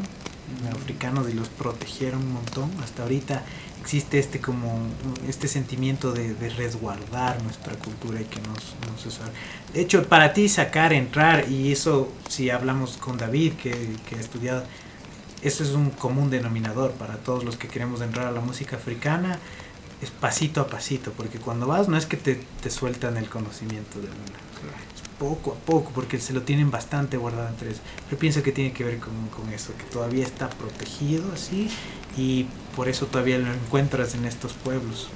Eso, o sea, es difícil para alguien que las personas que se interese formen parte de eso. Sí. Pero también lo hace bonito, pues, porque es vivir el proceso. Es vivir el proceso, es aceptar también los limitantes cross-culturales. Mm. ¿Ya? Es súper difícil vencer también estos, estos bagajes de, de, represión que han tenido. Que, o sea, yo no tengo nada que ver. O sea, yo no es que. Yo que he hecho para. Yo no he sido un opresor. Yo no, no he sido un dueño de una finca. ¿Ya? Pero uno tiene que acercarse a eso con bastante empatía y paciencia y entender que así es el proceso y que es su cultura y tendrán el derecho de, compartirte lo que quieran compartir. Y lo que no, pues nada que, nada que hacer. También un poco me da cuenta que mientras menos pienso en estos limitantes, más se predisponen a compartir. En mi experiencia en África, cuando menos entrado así como tú eres negro, yo soy mestizo, más fácil ha sido la convivencia, o sea, el compartir. Esos me han pedido que les enseñe pasillos, les enseñé un pasillo, esos me enseñaron otros ritmos. Eh, es un intercambio, es, es, difícil, es difícil, pero es parte del proceso, como dices, también lo que se hace único, lindo. Ah, ¿En qué parte de África fue? Eh, yo estuve en Gambia, eh, cerca de Serekunda, en... ¿cómo se llama este, este, este pueblito? Aquí en el norte, sur, sur. Es que mm, Gambia, digamos, bueno, no nos puede ver la gente en el podcast, pero Gambia, toda esta parte es en la zona oeste de África, debajo del Sahara. Ya el desierto de Sahara, que es esa costa, se le llama costa oeste subsahariana. Okay. Eh, Gambia lo que pasa es que tienes, Senegal es como una C, y Gambia está en la mitad, es un país chiquitito, es súper pequeño. De hecho, para tú pasar de una parte de Senegal a la otra tienes que cruzar por Gambia. Mm. Senegal, colonia francesa, Gambia, colonia británica. Mm, son eh, yo estuve en Serekunda, que es cerca del mar. Claro, cerquita del mar, muy, cerca del mar Atlántico. Eh, se me fue el nombre. Pero sí, es, es, precioso, fue la experiencia, una experiencia lindísima. ¿Cuánto tiempo estuviste? En, en total, sumado el uno y el otro, casi mes y medio más o menos. Son viajes, o sea, para hacer el proyecto y aparte hacia el otro Pero sí, me, a mí me hubiese encantado quedarme más tiempo. Me hubiese, yo hablaba con Gibi, Gibi era el director de la percusión y le decía, chuta, Gibi, yo quiero aprender bastante. Si así se te nota. Pero para absorber todo sería chévere que te quedes aquí tres meses mínimo. Pero no podía, pues, porque yo estaba viajando con el proyecto. Yo por mí encantado. Pues. sí, es duro, es duro. Duro, duro. Duro vivir en África. Uh ¿Qué lo hace difícil, por ejemplo? Em, las condiciones de vida son bastante, bastante precarias. Donde yo me quedaba era un baño, una letrina compartida, a veces ducha de manguerazo. Mm. ducha de manguerazo. Eh, dormíamos en unas camas en el piso. Entonces eh, son más difíciles esas condiciones de vida. Y eh, eso por una. ¿Qué hay del clima? ¿Cómo es el clima? Es tropical, es, mm. está en, el trópico. Eh, no sé si es en el húmedo, eh, donde me quedé, no, seco. seco, seco, seco, Digamos con soles así. Con soles así más, es como ir a la playa. De ecuatoriana. Sí, mucha gente me pregunta cómo es ir a África. Le digo, no, no, esmeraldas. Y ah, es bien parecido. Ah, sí, sí es, es, bastante árido. Eh, bastante seco donde yo me quedé. Claro que tienes otra. Es que nuevo, África es como decir Latinoamérica, o sea, es vasto, vasto y grande. Entonces el, eh, la parte donde yo me quedé es un clima, vas al sur, en, en, Sudáfrica es otro clima, vas a Kenia, África Oriental, es otro clima, Tanzania, totalmente distinto. Vas a Etiopía, otro clima más árido. Ah, sí, entonces varía muchísimo. Como yo te iba a preguntar, justo hablando de academia, verás, eh, en tu experiencia académica, ¿tú fuiste, ¿tú fuiste sabiendo ya el inglés o aprendiste ya? Yo, yo ya fui aprendiendo el inglés, sí. Yo empecé, mis, mis viejos, mis padres se dieron cuenta que el inglés iba a ser importante y me metieron a cursos desde los tres años. Entonces ahí, y tuve la suerte de tener unas profes súper buenas. ¿En dónde ah. eh, cursos? ¿Aquí mismo? Aquí, aquí, una profe que ya no vive aquí, que se llama Alexandra, no me acuerdo el, el apellido, ahora vive en Guayaquil. Increíble, súper, súper entretenida. Y después en escuela y colegio estuve con Selene Cabezas, que creo que ahora es directora de la Facultad de, de Inglés en, en, la técnica aquí. Eh, creo que ya no da clases tanto, sino está más en lo de la logística y de como coordinadora, pero como profe era increíble, era increíble. Y después en Quito, eh, antes de irme, eh, me preparé para el IELTS con, ¿cómo se llamaba esta, esta academia? British, British Academy, pero era la británica. Y ahí sí teníamos profe, un profe, tuve un profe súper bueno que ahora vive en China, le sigo en el Instagram. Oh. Sí, Matt, Matt Cole Y saqué el IELTS y ahí ya me fui a Gran Bretaña. O sea, sí sabía bastante bien. De hecho, para yo irme allá, ya me fui con el B2 casi C1. Mm. Y después de ahí en la universidad, el primer año que era de preuniversitario, nos enseñaron inglés académico que es todo lo que necesitas para hacer los ensayos, para todo el resto de la universidad. Y de ahí ya pues toda la universidad en, inglés ya, ya. ya te haces casi, claro, o sea, ya, ya piensas más como... Nativo. Como nativo, claro, las, sabes qué, qué palabras utilizar en qué contextos, qué expresiones. Y, cuando ya tú regresas, ya viste todo, sí. tienes que hacer universidad, viajes allá, digamos, por fuera, viniste acá a emprender, a buscar trabajo acá. Eh, ¿Cómo te fue en eso? Porque viniste con la idea de música primero, ¿no? Ok. Uf, ahorita voy a entrar un poco más personal. Yo cuando regresé había salido de una depresión. Okay. Antes de graduarme con el inicio de la pandemia, yo caí en una depresión muy fuerte y la verdad que cuando yo regresé acá, no regresé pensando en nada más que estar bien. Salí de una depresión muy, muy, muy... muy potente, por ponerlo así. Momentos muy, muy sombríos. Y, y cuando llegué acá, eso básicamente solo fue mi objetivo, estar, ya estaba recuperándome y mi objetivo era estar bien. Entre esos vi que, que, que podía, como vi que la música estaba difícil eh, conseguir trabajo, pues me dijeron, ay, ¿por qué no enseñas inglés? Y, justo empecé a enseñar por mi cuenta y luego en una academia.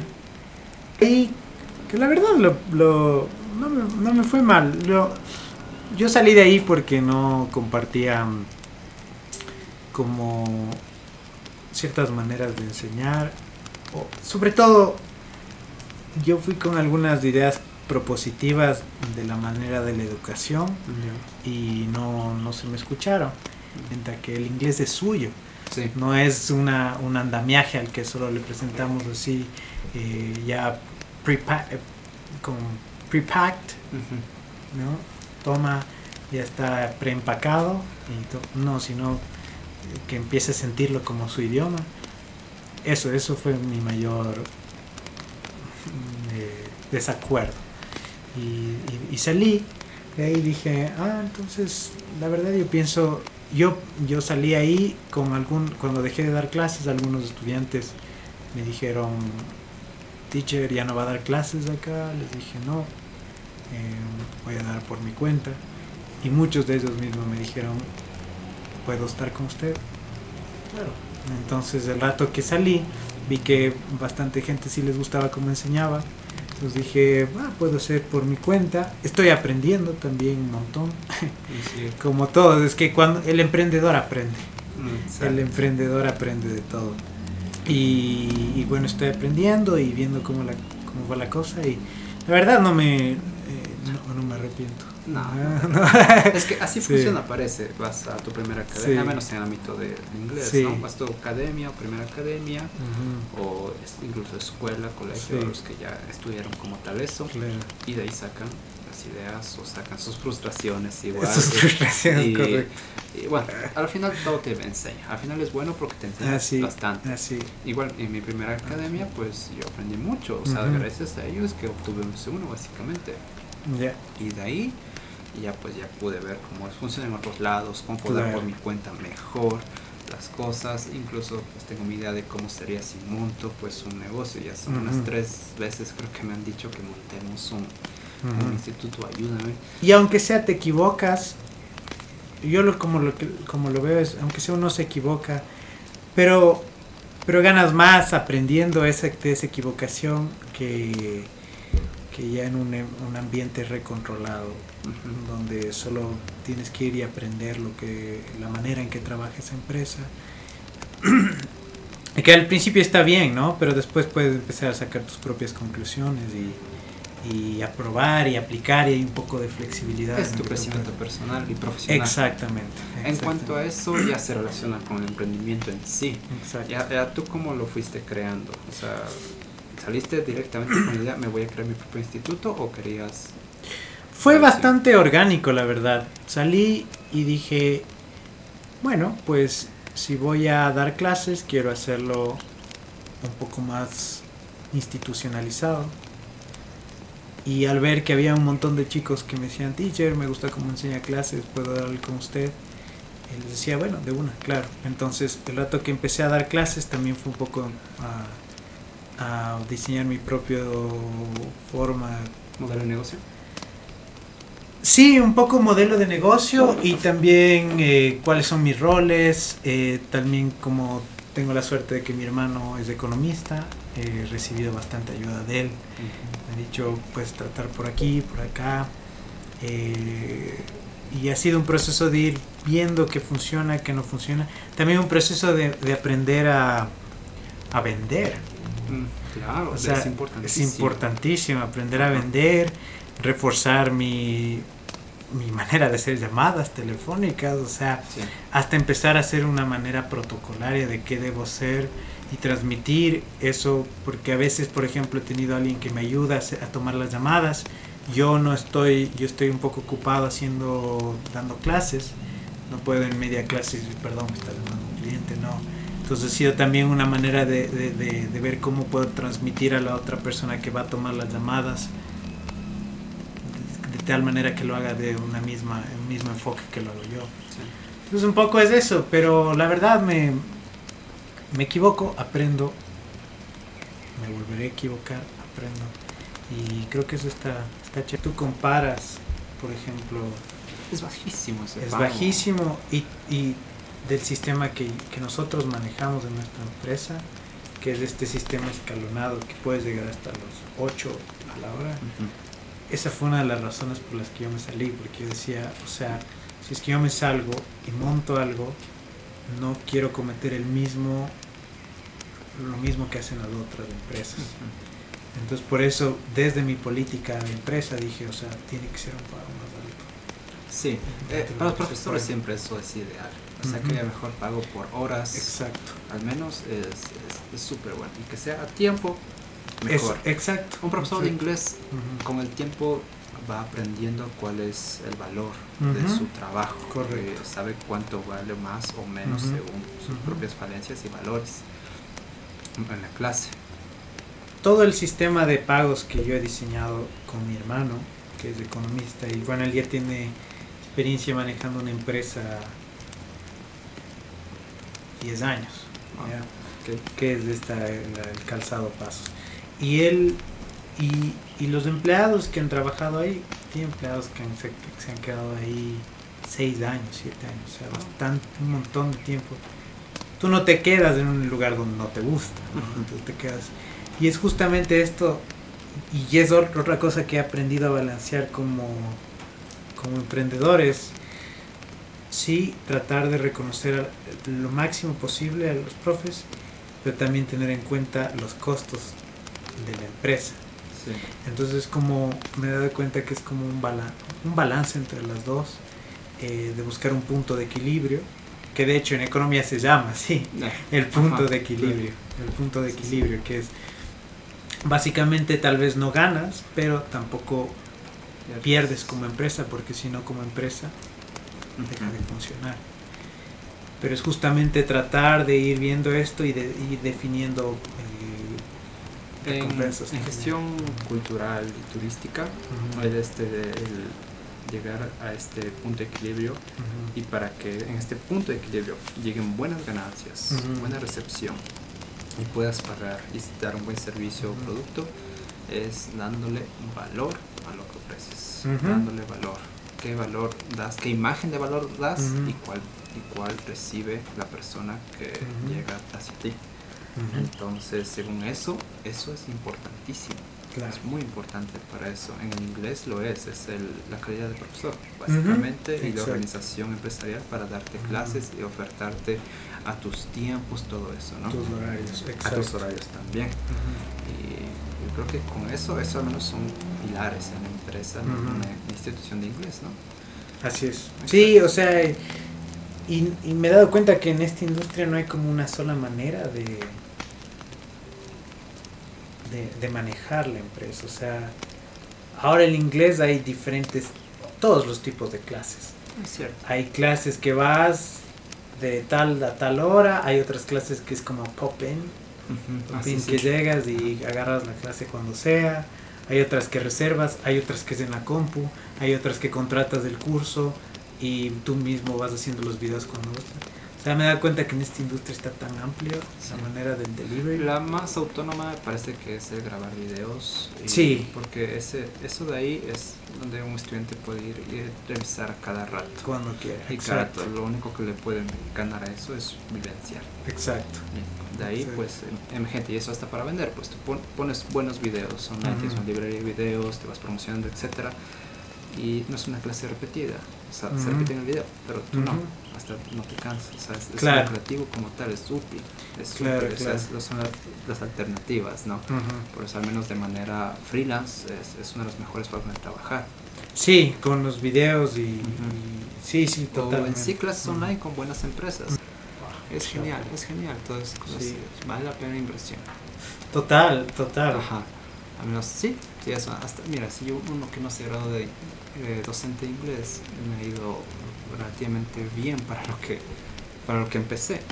Y es curioso, yo he visto en cambio otros que se han graduado de docentes de inglés dan unas clases malas. ¿Cómo será? no sé si te ha pasado. Yo, no he visto. Yo, yo, yo he visto.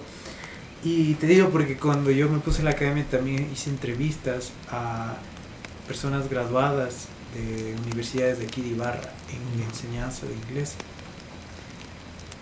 Que me, dejó muchísimo que desear. Del nivel de inglés y de la didáctica.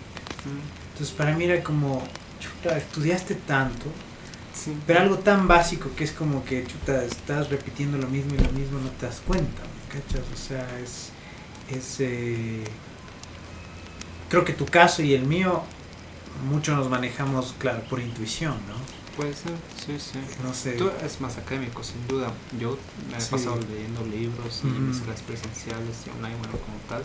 De hecho, muchos con ayuda de los libros, porque me lo pasé leyendo, leyendo y dando las clases de ahí, y ahí absorbí y ya. Y ves cosas de aquí y, por ejemplo, escuchas una canción en inglés. Ah, esta canción creo que es buena para enseñarles los posesivos. Claro, y, después ya se vuelve un poco innato en uno no querer realmente ayudar. Además, cuando tienes esas ganas de ayudar y enseñar, como quisiera yo que sea mi profesor de inglés. Correcto. Sabiendo que profesores de inglés son los más chéveres. Exacto, o sea, yo el otro día me tocó un estudiante que estaba obsesionado con el TikTok. Ah, yo detesto el TikTok, pero me tocó meterme al TikTok y ver qué cosas de, inglés hay chéveres en el TikTok para indicar. Hay full, me di cuenta que hay unas cosas súper interesantes. Otras cosas que también me quedo como que es demasiada información en 15 segundos, ah. pero, pero había un montón de cosas chéveres, entonces también como que te abre puertas a otros estudiantes. Sí, bueno, ya sí, encuentras todas las maneras de, ver cómo es la academia, cómo enseñar. Sí, sí, sí. Hay personas que lo tienen en sí, la de saber enseñar algo. sí, es medio como innato, ¿no? En muchos más que Sí, sí, sí. Yo, como te digo, había gente que yo he contratado, entrevistado. No, no he contratado, pero he entrevistado y me quedo mucho. Pero, sí, así mismo. No te enseñaron inglés, o sea, porque no, no hablaban bien, no tenía... También me da un poco de pena porque es limitante estudiar aquí inglés cuando tal vez no, no tiene acceso a viajar o a ver otros. Pero, pero sí, también me, he topado un montón de... Hay problemas en la academia, pues hay problemas fuertes en la academia pública. eso, eso me he dado cuenta que aquí no, no enseñan mucho inglés académico, ni en español.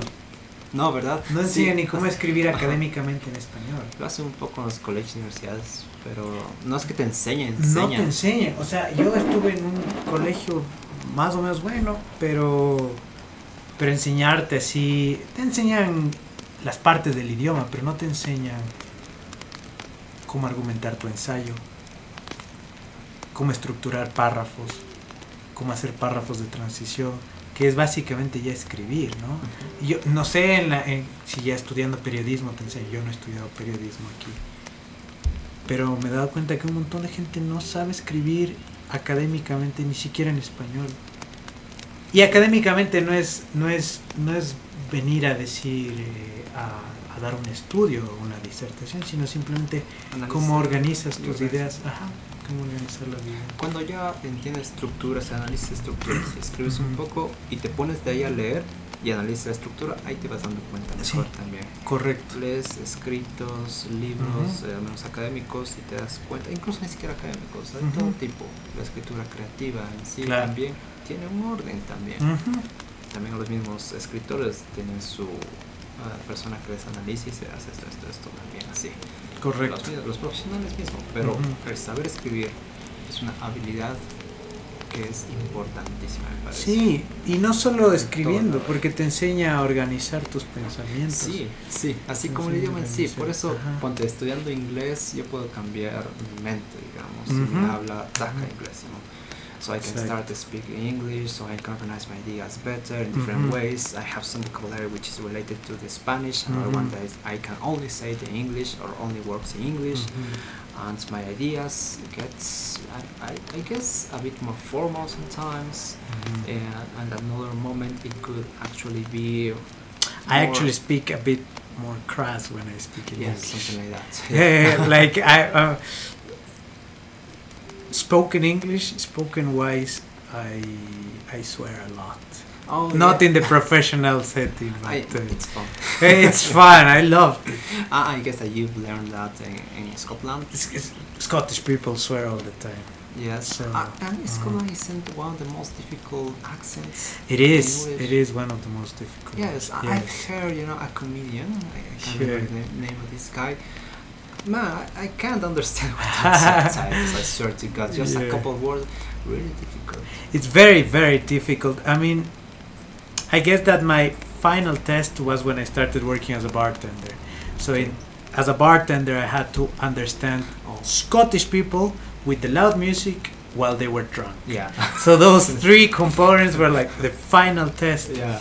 But but yeah, Scottish Scottish accent is is uh, one to look look out for. And what makes it so beautiful for you, the English?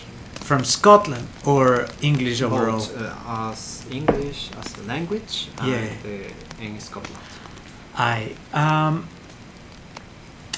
English is great. Is it a beautiful language in terms of the sound? I guess. I think there are other languages that sound prettier than English.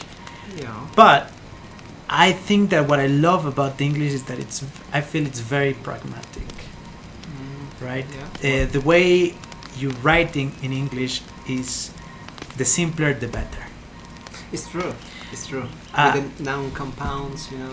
That's it. Uh, sorry. So yeah, exactly. It's it's just like if you take one of them, a very long sentence, even in a in a in a scientific paper, and you analyze it, it's always going to be noun, verb, and complement. Mm. You can have different things added on top of that, but it's always going to follow that structure. So I guess that that's what I like about English that it's pragmatic. It's the simpler the better, the shorter the sentences, the clearer the language is. So in Spanish we tend to, you know, we're very baroque, Mm. right? Which uh, it makes it cool. For It's its own thing. It's It's, its own own thing, thing, yeah. which which is fine, and, and and I like that about Spanish. But when it comes to being straight to the point, cut to the chase, Mm. I think English. It's it's uh, It's the best way. it surpasses any other language because it's it's down to business. Mm. You talk about what you have to talk. You say it. th- th- There's no room, that much room for sounds misunderstanding. It really sounds formal. Formal. Yeah, yeah, yeah. I guess.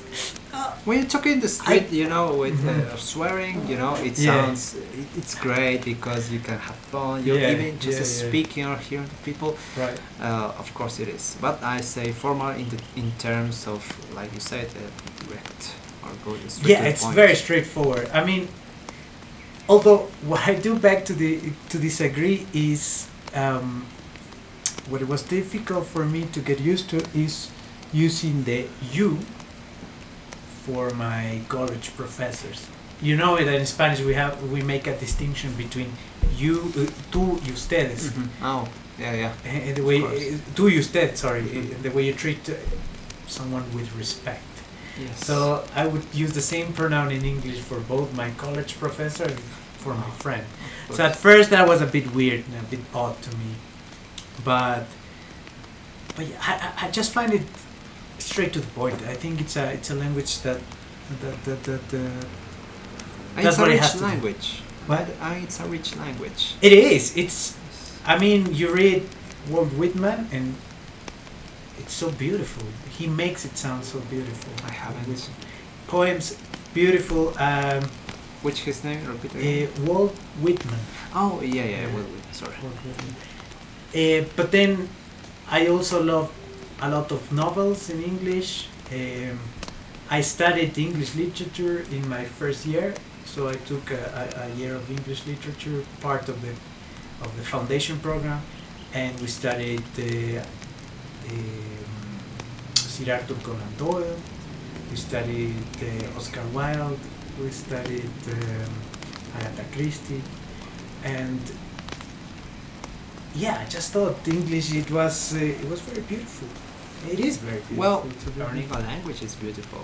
Yeah. I have a friend Yeah. who, my best friend actually, he knows four or five languages, he speaks okay, of course, Spanish, English. Um, mm-hmm. He speaks uh, in Greek, uh, Latin. Latin, damn. And Quechua. Uh, he's, uh, he understands really good Italian. What's his name? Lionel. No, I don't know. No, he he's a priest. He's right. a priest. He studies wow. he studies in Colombia. But even though he studies to be a priest, and you know all those mm. kind of mm. people are kind of are smart. He is outstandingly smart. He is really great. Yeah, he speaks five languages. Yeah, he speaks you know, easily five languages. He can change his mind. He was. Uh, we were talking about this as yeah. well recently he was telling me that, you know how beautiful how interesting it is because he can change as well his mm. mind to different languages. When he speaks in greek um, he said am i saying right? Greek? Yeah right? Greek yeah, yeah yes yeah, yeah. when he speaks in greek he says i feel like a philosopher myself. Of course. yes when i speak in latin you know i feel like in the old times like i, I come like from, from, the, the past. Yes exactly. You know um, I'm, i have been uh, he told me that he he had been learning uh, and reading a lot of uh, Italian mm. Italian books uh, due to his studies. So he says, so I just only studied some basics, uh, grammar structures, mm-hmm. and then I, I, while just reading, I started to analyze it, and at the same time, you know, learning the content itself. Wow. It took me a bit longer, of course, but but still, man. But still, you know, uh, and the topic is of my interest, so mm-hmm. everything just passed through. Also, mm-hmm. knowing other languages and how to learn uh, mm-hmm. and the language per se, it helped me to to, to learn to catch it better, yeah, to catch absolutely. it better and faster. So absolutely. he said, keep learning, motherfucker. yes, come absolutely. on, come on. Uh, yeah. Yes, you know, um, a month ago I I read some articles, I watched some mm-hmm. videos about. Uh, from some poly- polyglots.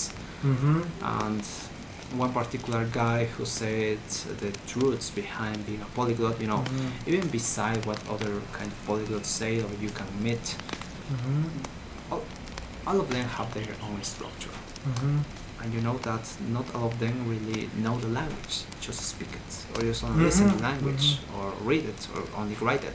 Most of them only speak it, actually. Speaks it, but uh, he said, and that's one step.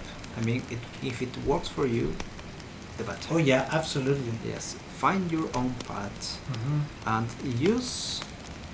The best tool to use is your passions. Which comes back to my point, exactly my point. Why I left that academy. It's because English, the way you should learn any language, should be mm-hmm. by making it yours. Exactly. Making it your language, make relating it to your own interests to your own world, to your own life, mm-hmm.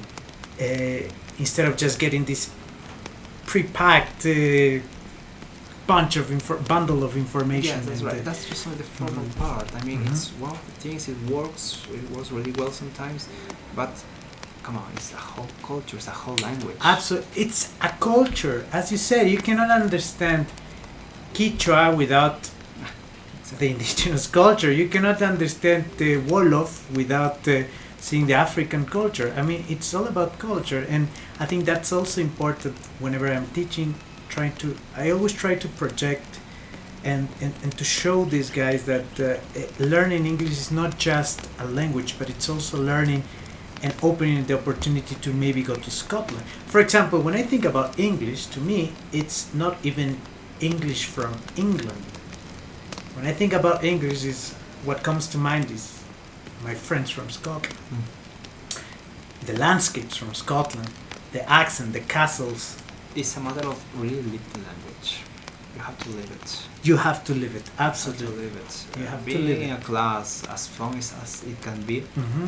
you really need to get out there and you know use it. At least, mm-hmm. even if only you speak English Absolutely. And what I tell uh, this student that I just recorded the video with, Matthew, mm-hmm. he had a, he's got an outstanding spoken English, but he always tried to talk fancy okay. by thinking Spanish and translating that into English. And I was like, I don't want you to do that. I want you to just, even if you just know three words, use those three words that you are thinking in English and use them wisely instead of instead of thinking Spanish and then trying to make an approximation in English.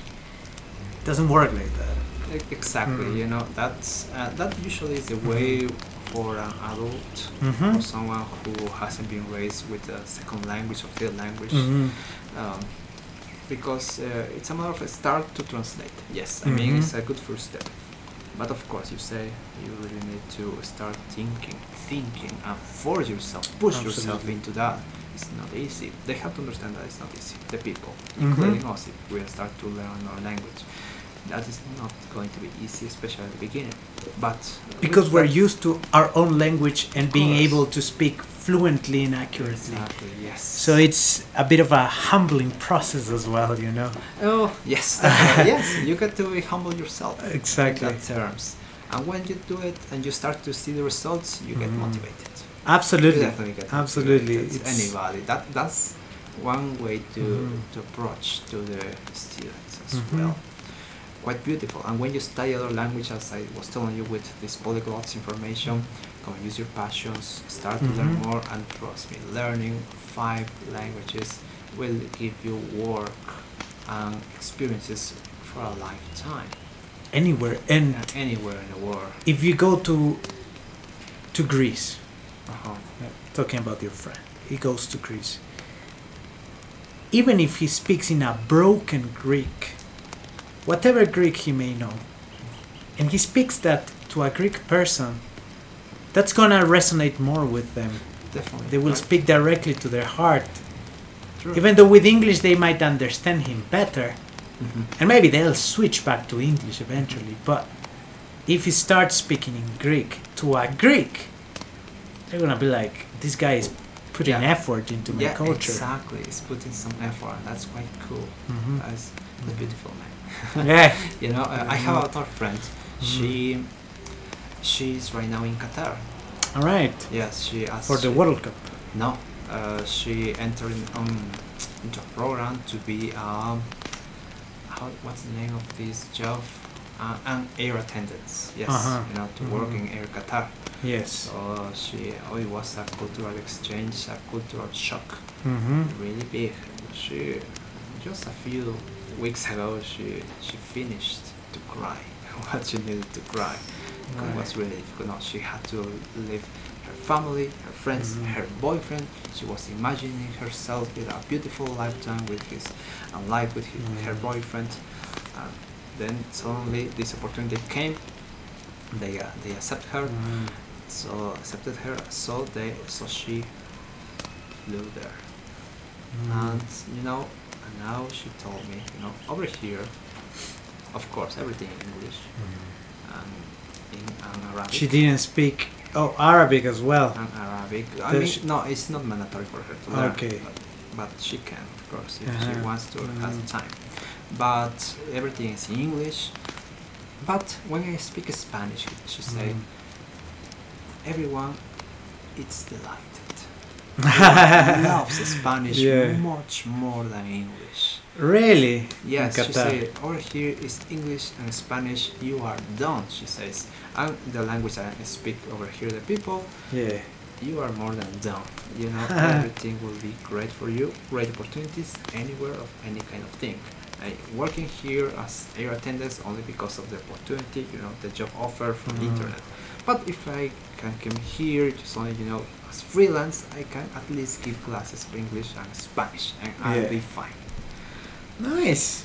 Yeah, I've heard that. well, it's beautiful language, one of the most spoken as well. Yeah, it is one of the most spoken languages. I, yeah, I think it's a beautiful language as well. It Spanish. Is. It has it has got lots of nuances. Um, I mean, we just only have to learn it better, you know, as as Latin mm-hmm. Americans. Yeah, yeah, yeah, absolutely. Actually,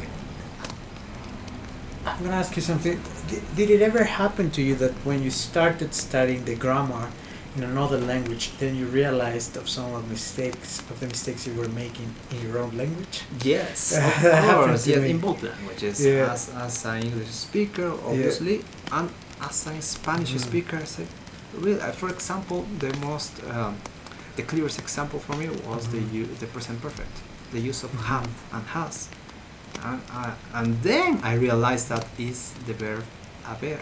Of course it is. Mm-hmm. I, I didn't really realize that. Yeah. Uh, and then I started to speak better. Oh, thanks to English, I started to speak better and write Absolutely. better as well. Yes, so that's one of the great things. Now imagine learning another languages. I'm sure that I will get confused some things, but I'm also sure that I will improve yeah. my, you know, my social skills at least. Absolutely. I, I used to have, I haven't talked to her in ages, but I had this friend, she was doing her master's in linguistics, and she was telling me that, um, well, in Scotland, she was telling me that they found, one of the things that they found is that uh, the more languages you speak, your overall vocabulary of your mother tongue language decreases. Okay. It's crazy. Meaning that if you are just if you just speak one language, mm-hmm. Your vocabulary is way bigger than if you start learning another language. That vocabulary, that huge amount of vocabulary, reduces because your brain has got to take in all that other information in that other um, that other language. chance. It's it, it totally it totally totally makes sense, but like then I thought, well, it's a trade, isn't it? Yes. It's a trade. You cannot have everything. I, I do sure. feel now I have less vocabulary in Spanish itself than I used to before, but I wouldn't change it for the world The fact that I know two languages now. Yes, I exactly. can switch back and forth from one to yes, the other. Exactly. You know, I in my mind this idea. Mm. You know, my my mom keeps telling me, go for a master degree. Mm. Totally agree. Yes, yes. Now it will be useful. So I am in this in this you know this mindset mm-hmm. of directing myself into something that definitely has to be related to the use of other languages. Mm-hmm. So it can be linguistic, or even it can be just learning another one or two languages, mm-hmm. or have a cultural experience with the aim of learning a new language. I will invest in that kind of thing mm-hmm. rather than a master degree, because a master degree I can afford something cheaper, you know, mm-hmm. in Skillshare, for mm-hmm. example or or Udemy or mm. Platzi. Mm-hmm. really, you know, uh, for me, for example, I want to learn. You know, I I'm finishing to learn. I keep learning photography, mm-hmm. music. For mm-hmm. me, it's also you know uh, software skills. I don't know almost nothing. Mm-hmm. I want to learn because in the future definitely I'm going to do that. Mm-hmm. So that kind of things. But for example, a master degree in in, for example, in project managing. Mm-hmm. I mean, it's useful, yes, of course. The people in Ecuador see that, can see that as something really useful. You can mm-hmm. have some work and the you know, municipality, municipality as well. Mm-hmm. But I think that I can aim for Mm. I, I, know that languages, you know, more culture is the way. I think you would enjoy linguistics. I do see you yeah. as. as uh, I would. I have always had this, mm. this, this straightforwardness for mm. for languages. Uh, I, I use music, for example, to learn. I, right now, I, I'm learning French, mm-hmm. so I use vocabulary, internet, Duolingo at least.